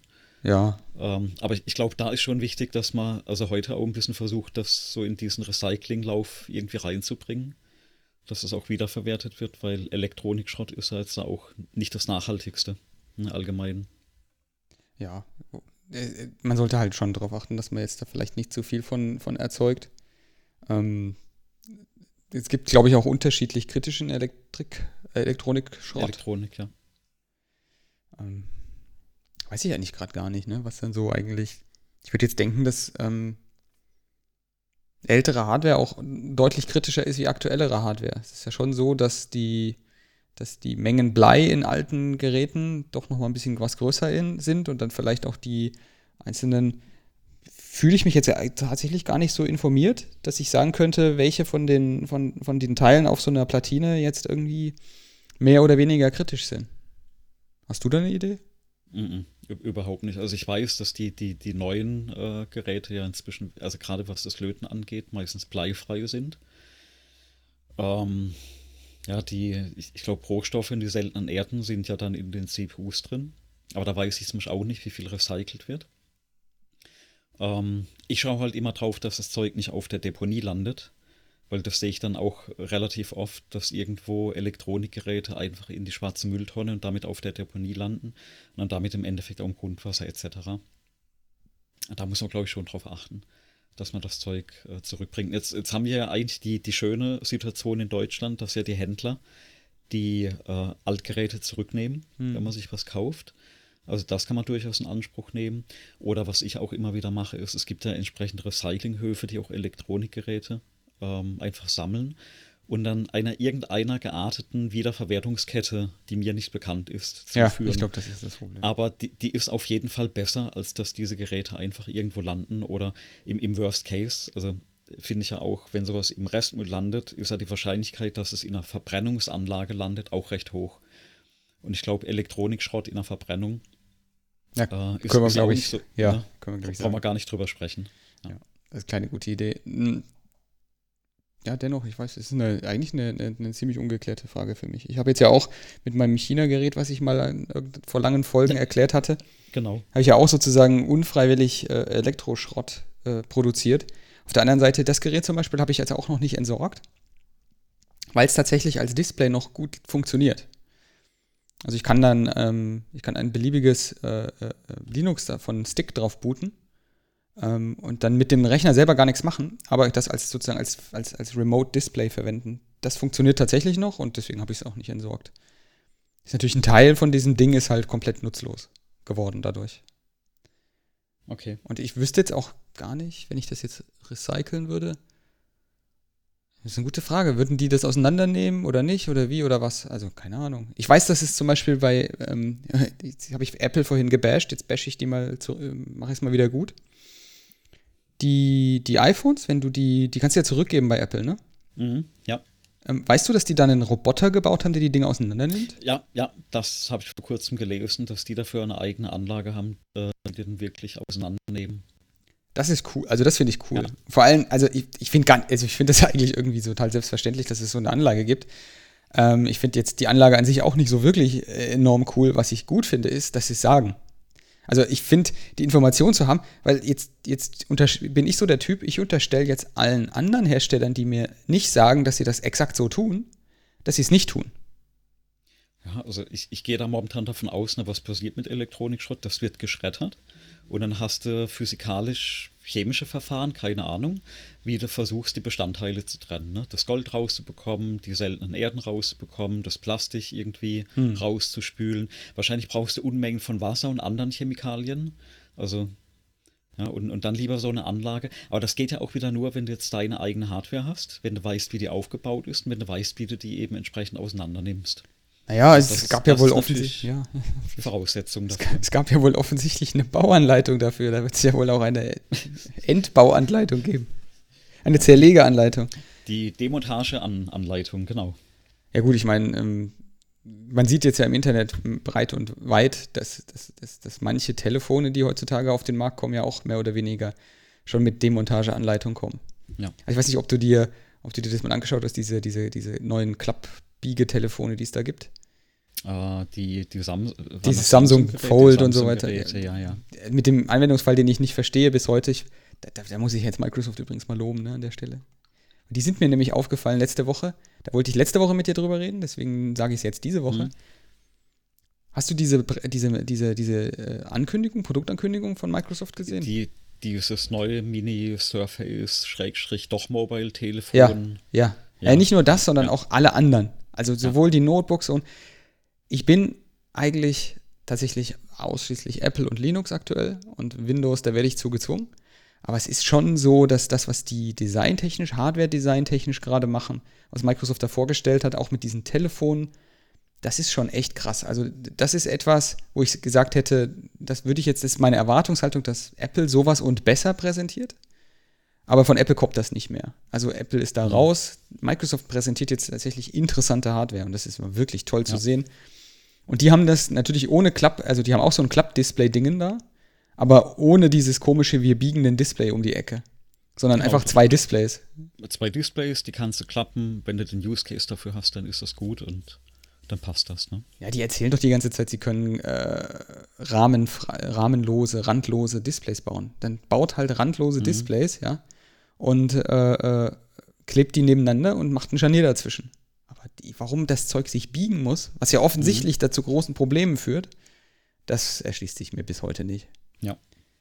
Aber äh, Microsoft, super Vorstellung aus meiner Sicht gewesen von, von Hardware. Der, mhm.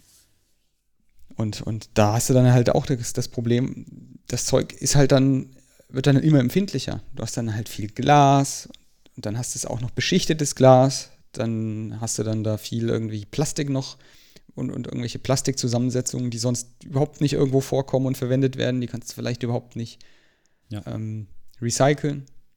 Wobei das ja tatsächlich dieses OLED-Zeug, ich meine, ich bin da ja kein großer Fan von, aber das ist halt, da ist halt deutlich weniger Material drin in so einem OLED als in einem LCD. Also es ist halt wesentlich dünner. Ähm, auf der anderen Seite ist es auch scheinbar nicht so einfach herzustellen. Naja. Aber es, ich glaube, mit, mit, mit alter Hardware, die wirft man weg. Ähm, oder sie ist noch nicht alt. Genau. Genau. So. Auf, auf, auf jeden Fall schauen, dass man sie entsprechend, äh, sag ich mal, recycelt, ja.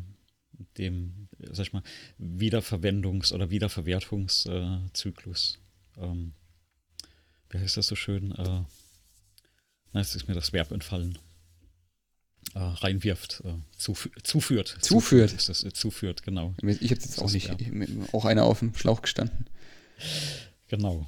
Ja, aber ansonsten ist, ist es ja schon so, dass Hardware gefühlt auch länger hält. Also jedenfalls mein Gefühl. Ich habe jetzt nicht das, den, den, ich, wie gesagt, ich hatte es vorhin schon mal angedeutet, ich sitze jetzt hier vor einem, vor einem Computer, den habe ich 2014 gekauft.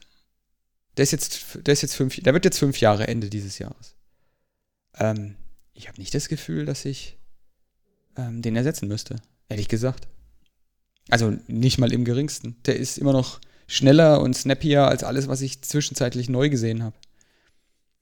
Und also, warum sollte ich den jetzt ersetzen? Hat er gerade das neueste Update gekriegt von, vom Hersteller?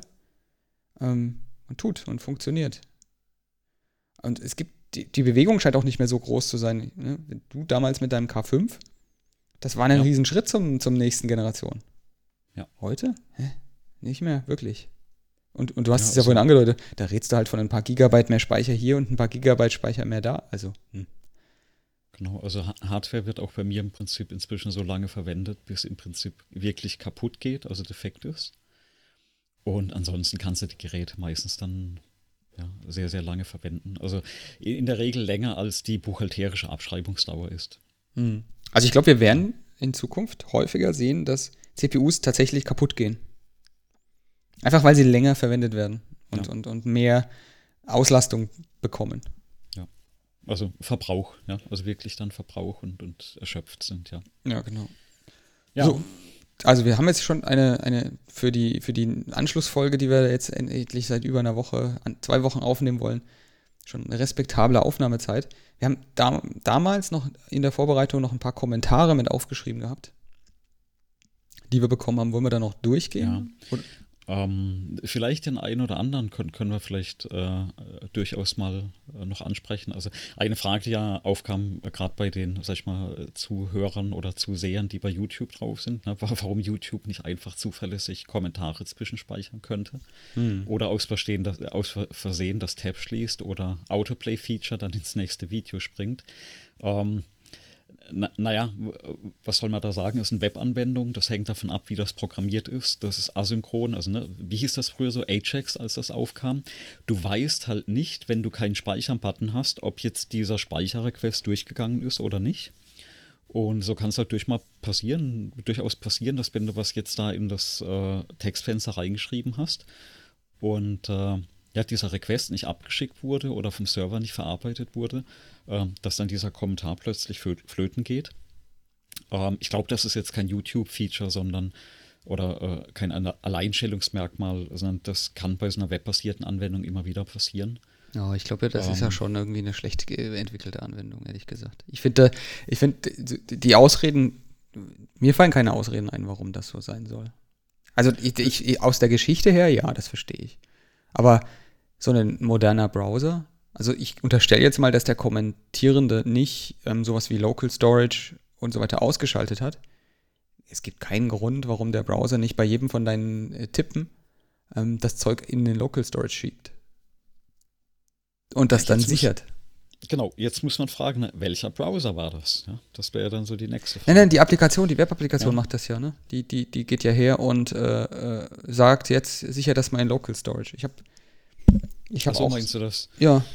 Ähm, ja, äh, dann wäre wieder die Frage, ist es denn so programmiert oder nicht? Ja, genau, ganz genau. Ich glaube, ich glaube, die Ausrede wäre völlig valide, wenn es die technischen Mittel nicht gäbe, aber ich glaube, die Applikation oder dies, das, was du in einem Browser heute machen kannst, das steht dem, was wir so als User-Interface-Programmierung kennen, im Nichts mehr nach. Im Gegenteil. Mhm. Ich glaube, das ist viel komplexer mittlerweile.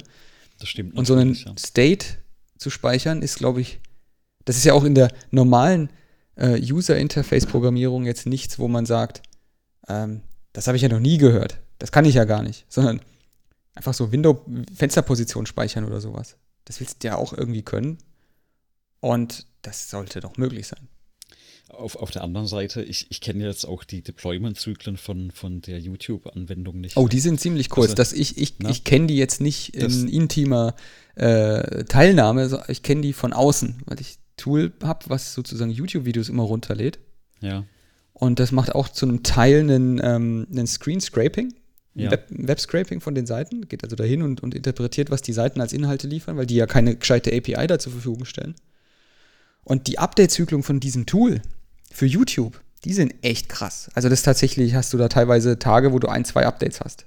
Ja, also ähm, vielleicht war es ja auch nur ein schlechter Tag, ja, wo jetzt gerade, sag ich mal, einfach ins Blaue geschossen. Ne? Gestern wurde deployed, dann war das vielleicht noch ein bisschen buggy und äh, morgen wird es wieder neu deployed und, und der Bug ist draußen. Und ich glaube, das war ja auch immer so ein, so ein Mantra bei, bei Google, dass äh, Teile mal von den Webanwendungen halt nicht gehen dürfen, aber wichtig ist, dass sie morgen wieder funktionieren. Ich, ich hatte mal sowas gelesen. Ich suche das mal raus fürs nächste Mal. Ähm, aber ich kann, äh, den, ich kann den Kommentator gut verstehen. Also ich, ja. ich, ich finde auch, wenn du das mit dem Google Docs vergleichst, da funktioniert das ja. Hast du jemals um, eine Zeile Text in Google Docs verloren? Ich weiß es nicht, ich habe es nie so intensiv verwendet. Ähm, aber also auch ich verstehe, weil das ist auch eines der Fächer, die ich, die, die ich äh, beibringe und sage, Frust beim Anwender vermeiden. Ja? Und das fällt da eigentlich genauso rein. Ähm, aber wie gesagt, die Ursachen, da steckt man ja im Prinzip nicht drin. Was, was hat man denn noch bekommen als Kommentar? Es gibt einen Brief, Drive-In-Briefkasten im Südbahnhof. Ich weiß allerdings nicht, in welcher Stadt. Ja, ich habe da eine Vermutung, wo das ist. Das ist vielleicht, äh, wo ich unterrichte. Ähm, aber klar, das wäre wieder der Umweg. Dann steige ich doch lieber am, am, Briefkasten, am nahegelegenen Briefkasten aus und schmeiße es da rein. Ähm, ich wünsche es mir ja flächendeckend. Ne? Also nicht nur vereinzelt dann, wo man dann auch eine halbe Stunde hinfahren muss mit dem Auto, weil das ist wieder ökologisch äh, fragwürdig. Sondern für mich wäre das so eine flächendeckend, wäre ein Drive-In Briefkästen einfach spitze. Aber dafür gab es ja den Kommentar, es gibt einen Drive-In-Supermarkt. Ja, man kann vorbestellen und äh, kann es dann abliefern. Mhm. Das ist auch nicht schlecht. Und typisch deutsch, man läuft trotzdem noch. genau, man läuft trotzdem noch 30 Meter als Kommentar, sehr schön.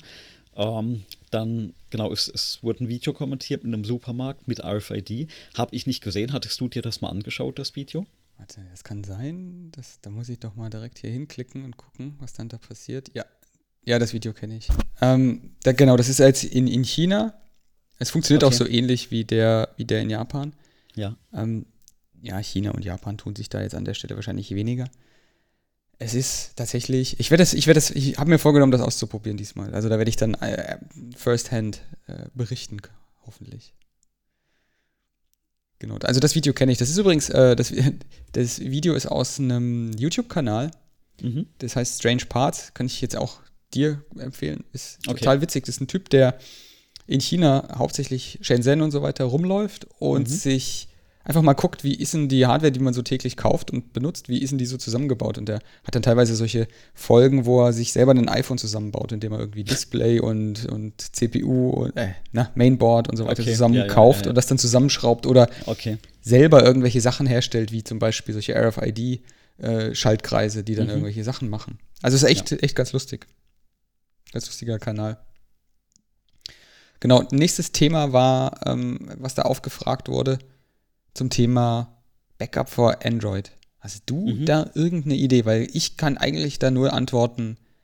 Also die Frage ist, ob wir eine Empfehlung für eine Backup-App haben für Android. Und ich muss sagen, nö. Ich habe nicht Gar eine einzige gefunden, die sinnvoll war. Nee. Weil äh, iOS und ich verwende da die Hausmittel. Ich packe regelmäßig zum Beispiel mein, mein iPhone wirklich als Full Backup auf eine externe äh, Festplatte. Hm und äh, habe das auch noch bei quasi bei Apple äh, in der iCloud liegen und kann da das Gerät eigentlich immer wieder herstellen. Bei Android weiß ich gar nicht. Also ich glaube, Haus, von Haus gibt es gar nicht so in der Form. Also nicht so, wie ich es von iOS kenne. Und äh, Third-Party-Apps ist mir auch noch nie was untergekommen. Wo, wobei ich muss sagen, ich, ich, hätte ja auch den Use Case in der Familie, weil da sind unter, also mehrere Android-Geräte unterwegs. Und die vernachlässigen wir tatsächlich sträflich mit ähm, äh, was Backups angeht. Auf der anderen Seite muss ich sagen, die Geräte sind fast alle so eingerichtet, dass die Daten mehr oder weniger, sag ich mal, aus der Cloud kommen. Das heißt, so ein Gerät mal neu aufzusetzen oder zu transferieren, die Daten werden dann ne, aus äh, iCloud, äh, aus OneDrive und auch von Google gezogen. Um, ähm. also irgendwo liegen ja die Daten. Ich glaube, da ist der, der Teufel irgendwie ein bisschen im Detail. Ich, ich glaube, der ja. Kollege, der das jetzt hier fragt, der ich würde jetzt aus der Frage interpretieren, dass er da eh schon irgendwie tiefer einsteigt und Sachen mhm. kopiert ähm, und ja. über Netzwerk speichert und extra auch alternative Backup-Software verwendet. Ich glaube, der Teufel im Detail, damit meine ich, das gibt ja so bestimmte Sachen, also dass dann ein Programm an der richtigen Stelle liegt, ähm, das Icon ja. an der richtigen Stelle liegt und so weiter, ja, das ist ja. ja das eine. Aber du hast ja dann oft so Einstellungen, die merkst du dann eine Woche später und, und es nervt dich so unendlich, dass du es vergessen hast. Weil die war immer an das hat immer funktioniert. Das lief immer im Hintergrund und irgendwann merkst du, irgendwas ist anders. Und das ist eigentlich etwas, was ich muss, sagen muss, dass bei iOS irgendwie ziemlich, ziemlich sinnvoll umgesetzt ist. Mhm, Für ja, mich ziemlich sinnvoll umgesetzt scheint. Und ich habe jetzt gerade vorletzte Woche ähm, mehrere Backup-Restore-Zyklen aufgrund von einem Batteriedefekt bei einem Telefon gemacht. Mhm. Und das ist schon krass, wie das bei iOS selbst mit ähm, wirklich sicherheitskritischen oder auch sehr, sehr persönlichen Informationen funktioniert. Also, dass die verschlüsselt werden, dann werden die ins Backup geschoben und dann kannst du sie vom Backup wiederherstellen. Und das mhm. funktioniert einfach, sogar mit Zahlungsarten, sogar mit Dingen, die eigentlich gar nicht dafür gedacht sind in der, in der Realität. Also, ich habe so eine, ähm, das habe ich schon mal erzählt, glaube ich, so eine RFID-Transit-Karte. Äh, das ist so eine, quasi Suica nennt die sich. In Japan kannst du die Kannst du damit Zug fahren oder in irgendwelchen Läden damit bezahlen, wenn du willst. Ja. Ist halt, das wird gehandhabt, wie als wäre das echtes Geld. Das ist diese Karte, gibt es auch nur einmal. Und wenn ich die Karte ähm, auf das iPhone packe, dann wird die physikalische Karte auch zerstört, deaktiviert. Okay. Die mhm. kannst du für nichts mehr nehmen. Und wenn ich ja. sie vom iPhone auf meine Uhr schiebe, diese Karte, dann ist die auch auf, nur noch auf der Uhr. Okay. Mhm.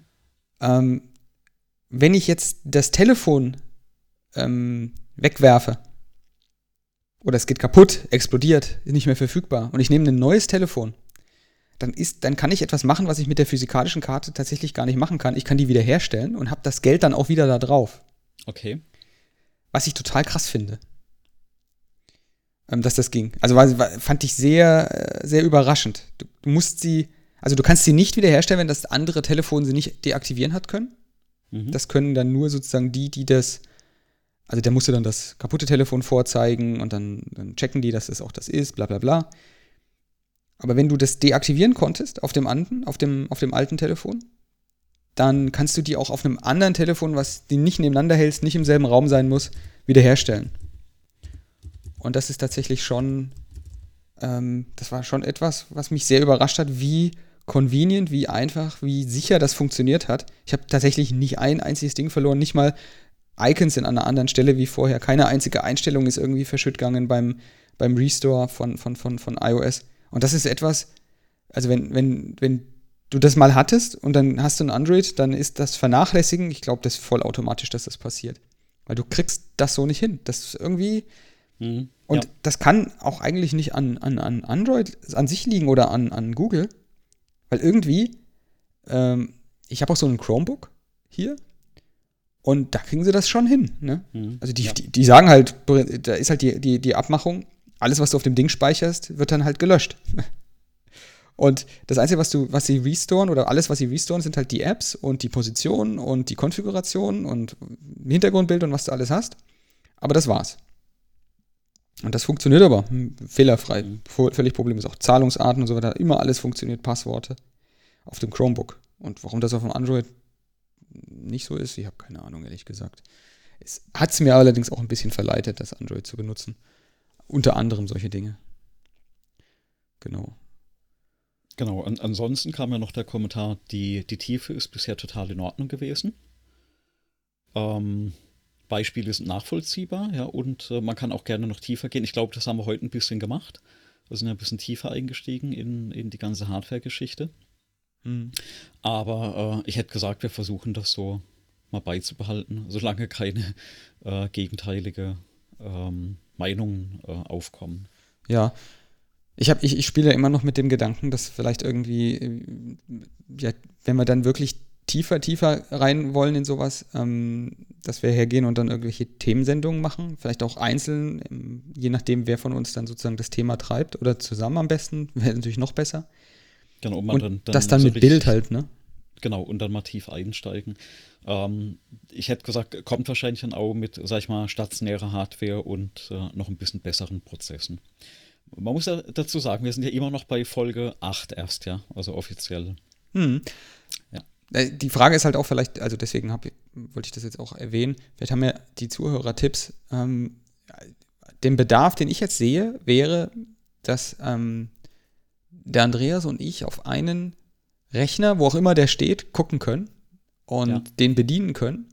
Oder vielleicht, dass jeder von uns sein Bild in ein Videobild einblendet, sodass mhm. wir beide zusammen sozusagen ähm, vielleicht eine Kamera von jedem, den Ton von jedem und ein Computer-Videobild von jedem mit halbwegs flüssiger Bildrate sehen können.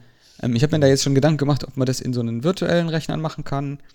Das ginge tatsächlich. Ähm, das muss dann aber auch noch irgendwie managebar sein bei der Aufzeichnung und beim, beim Weiterbearbeiten. Deshalb so richtig eine Lösung habe ich da noch nicht gefunden. Ich spiele noch mit dem, mit dem Gedanken, aber vielleicht hat da ja jemand Tipps. Ich meine, du hast jetzt mit diesem OBS, mit diesem Broadcast, wie heißt das? Um, äh, äh, ja, OBS heißt das, ne? Open Broadcast äh, Studio, genau. Das eigentlich, äh, kannst du eigentlich auf die, die Streaming-Plattformen wie äh, Twitch zum Beispiel ganz gut streamen.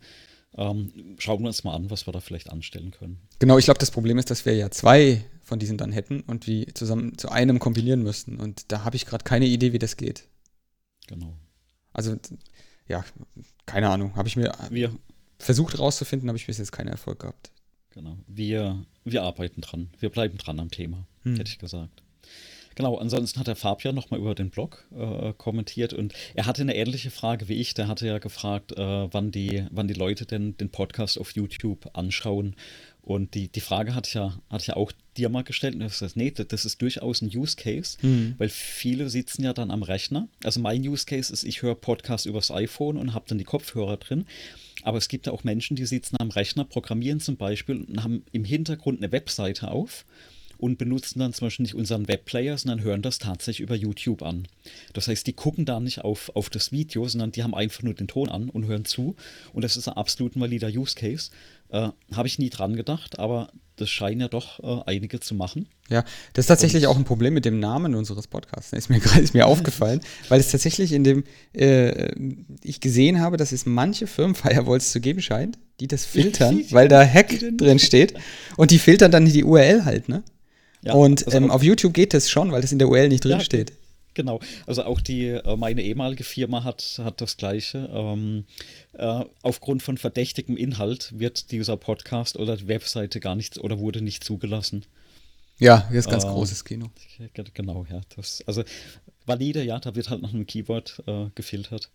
Und ich sehe das meine, in, Güte. genau, ich, ich sehe das in, in auch bei mir im, im Großraumbüro oft, dass die Leute dann da halt da sitzen und dann tatsächlich YouTube aufhaben und dann da Podcasts laufen lassen. Einfach nur den Ton oder Musik laufen lassen.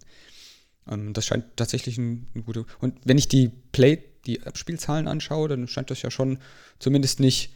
Also bis auf die Kurzfolge, die ich äh, letzte Woche online gestellt hatte, vorletzte Woche online gestellt hatte, scheint das ja zumindest zu zweistelligen Zahlen, äh, Hörzahlen zu kommen.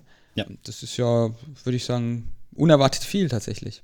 Genau, das äh, finde ich auch. Und es macht ja ein Drittel von den, äh, von den Gesamtdownloads eigentlich aus. Genau. Und was man halt auch sehen kann, ist, dass dann zum Beispiel deine, deine, dann, wenn immer ein Video dabei ist mit Bewegtbild, dass es dann doch deutlich nochmal mehr ja. Äh, Interesse weckt und deswegen auch die Idee, da vielleicht tiefer reinzugehen.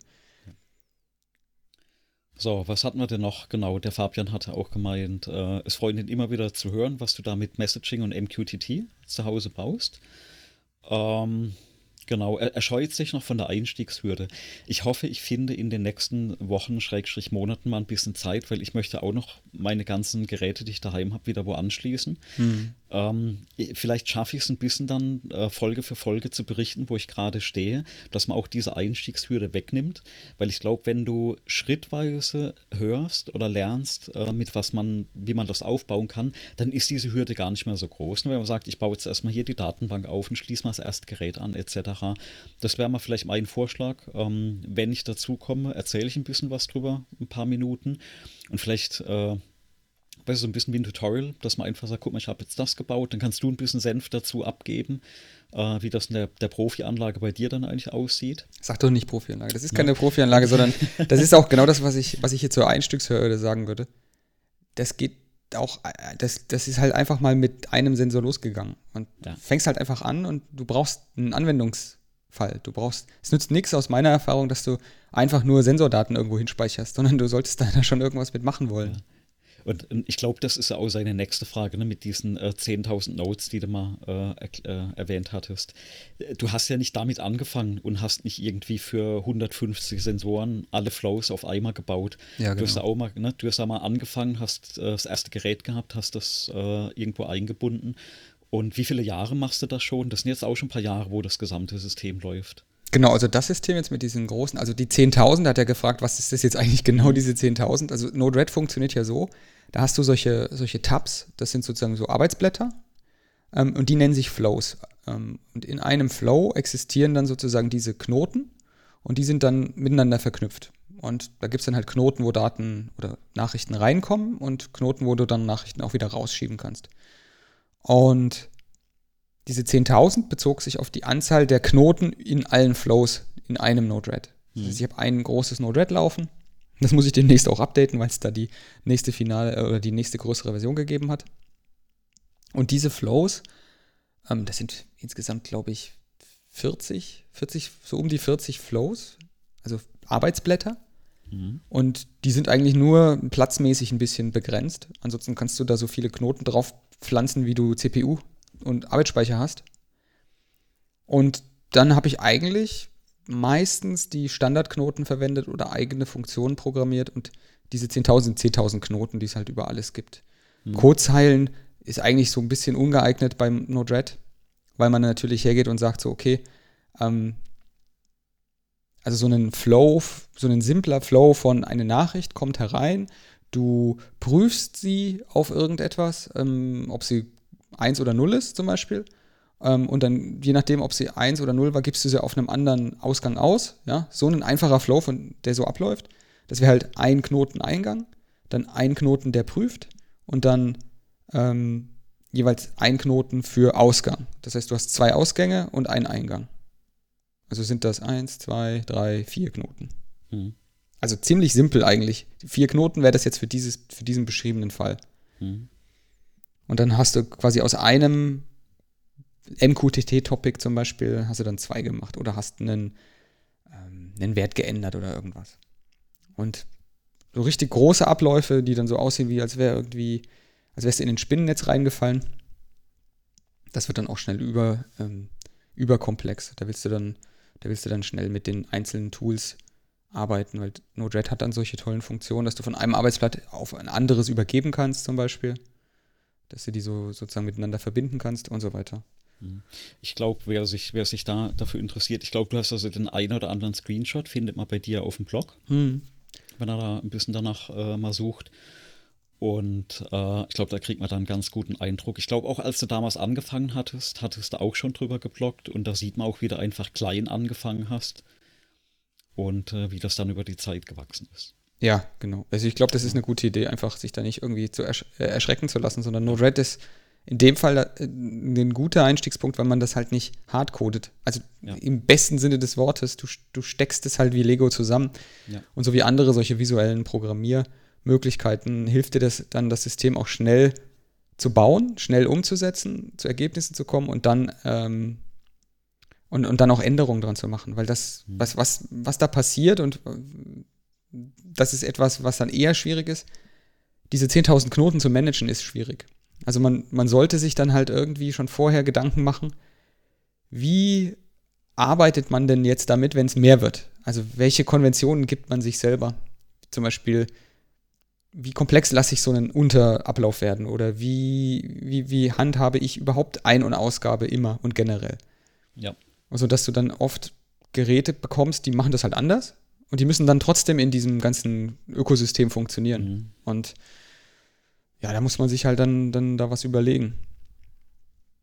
Aber das geht schon. Einfach anfangen. Und ich glaube, wenn man das einfach mal anfängt und dann reinschaut, da kriegt man das kriegt man schon gut hin.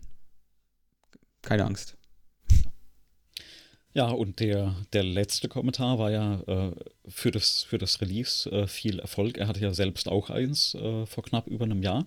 Also an der Stelle äh, vielen Dank und letztendlich der Dank geht ja immer so, ne, sag ich mal, an die Frau, die sich jetzt um Release 2 kümmert, die Großeltern, die jetzt gerade sich um Release 1 kümmern, dass wir hier überhaupt den Podcast aufnehmen können. Mhm. Das wird ja ohne, ohne die Menschen an der Stelle ja gar nicht gehen. Ähm, ich glaube, der, der Dank wird ja da eher denen dann ja, da muss ich auch mal Danke sagen. Ich hatte ja schon viel Erfolg gewünscht und dann äh, es freut mich natürlich, dass es jetzt alles glücklich gelaufen ist. Genau, und das, äh, da freuen wir uns, glaube ich, glaube ich, alle und äh, können dann auch in Zukunft wieder ganz entspannt äh, unsere Podcasts aufnehmen. Ist ja, ist ja bei mir nicht anders, ne? Meine Frau hält mir ja auch gerade den Rücken frei. Den Rücken frei, ne? Ich glaube, die, die, ich habe hier kriege ja ständig Push-Notifications, was passiert. Also beispielsweise hat die Waschmaschine vor 16 Minuten losgelegt und hat und vor 22 Minuten schon einen Waschgang beendet der 1,51 Kilowattstunden gebraucht hat. Und die genau. Trocknung ist auch gestartet, steht hier. genau. Und wahrscheinlich der, der automatische Münzwurf hat dich auserkoren zum Ausräumen, ne? Nee, bei der, bei der Waschmaschine tatsächlich noch haben wir keinen automatischen Münzwurf, das machen wir nur okay. bei, der, bei der Spülmaschine. Sehr ja. schön. Ja, aber dann hätte ich gesagt, haben, haben wir ja für, für heute mal unsere, unser ganzes Repertoire abgearbeitet. Mhm. Haben fast auch wieder ja. zwei Stunden, wenn ich jetzt den Counter richtig zusammenzähle. Ja, dann können wir, können wir das wahrscheinlich auch noch durch, äh, durch das nette Online-Tool durchjagen für das YouTube-Video. Wir können es probieren. Das, wir können es probieren, genau. Und dann hoffe ich mal, dass ich den Ton ähm, irgendwie hier normalisiert kriege. Mir ist nämlich während der Aufzeichnung aufgefallen, dass du deutlich lauter warst wie ich. Du bist irgendwie lauter geworden als vor der, vor, bei der Vorbereitung. Das macht aber nichts, glaube ich. Und ich hoffe, dass es halbwegs okay klingt, weil ich habe ein neues Mikrofon, du eine neue Aufnahmesituation. Ähm, ja, Gucken wir mal. Ich verspreche hoch und heilig, dass ich es nicht zum Mittelmaß werden lasse, sondern entweder ganz schlecht oder halbwegs gut. Oder ja, ganz gut. Da, ganz gut, genau. Da, da, hatten wir heute ja so ein bisschen Hardware-Bastelei, ne? Ja, genau. In, in, in diesem Sinne hätte ich gesagt, wir hören uns wieder nächste Woche. So ist es. Bis dann. Ciao. Bis dann. Ciao.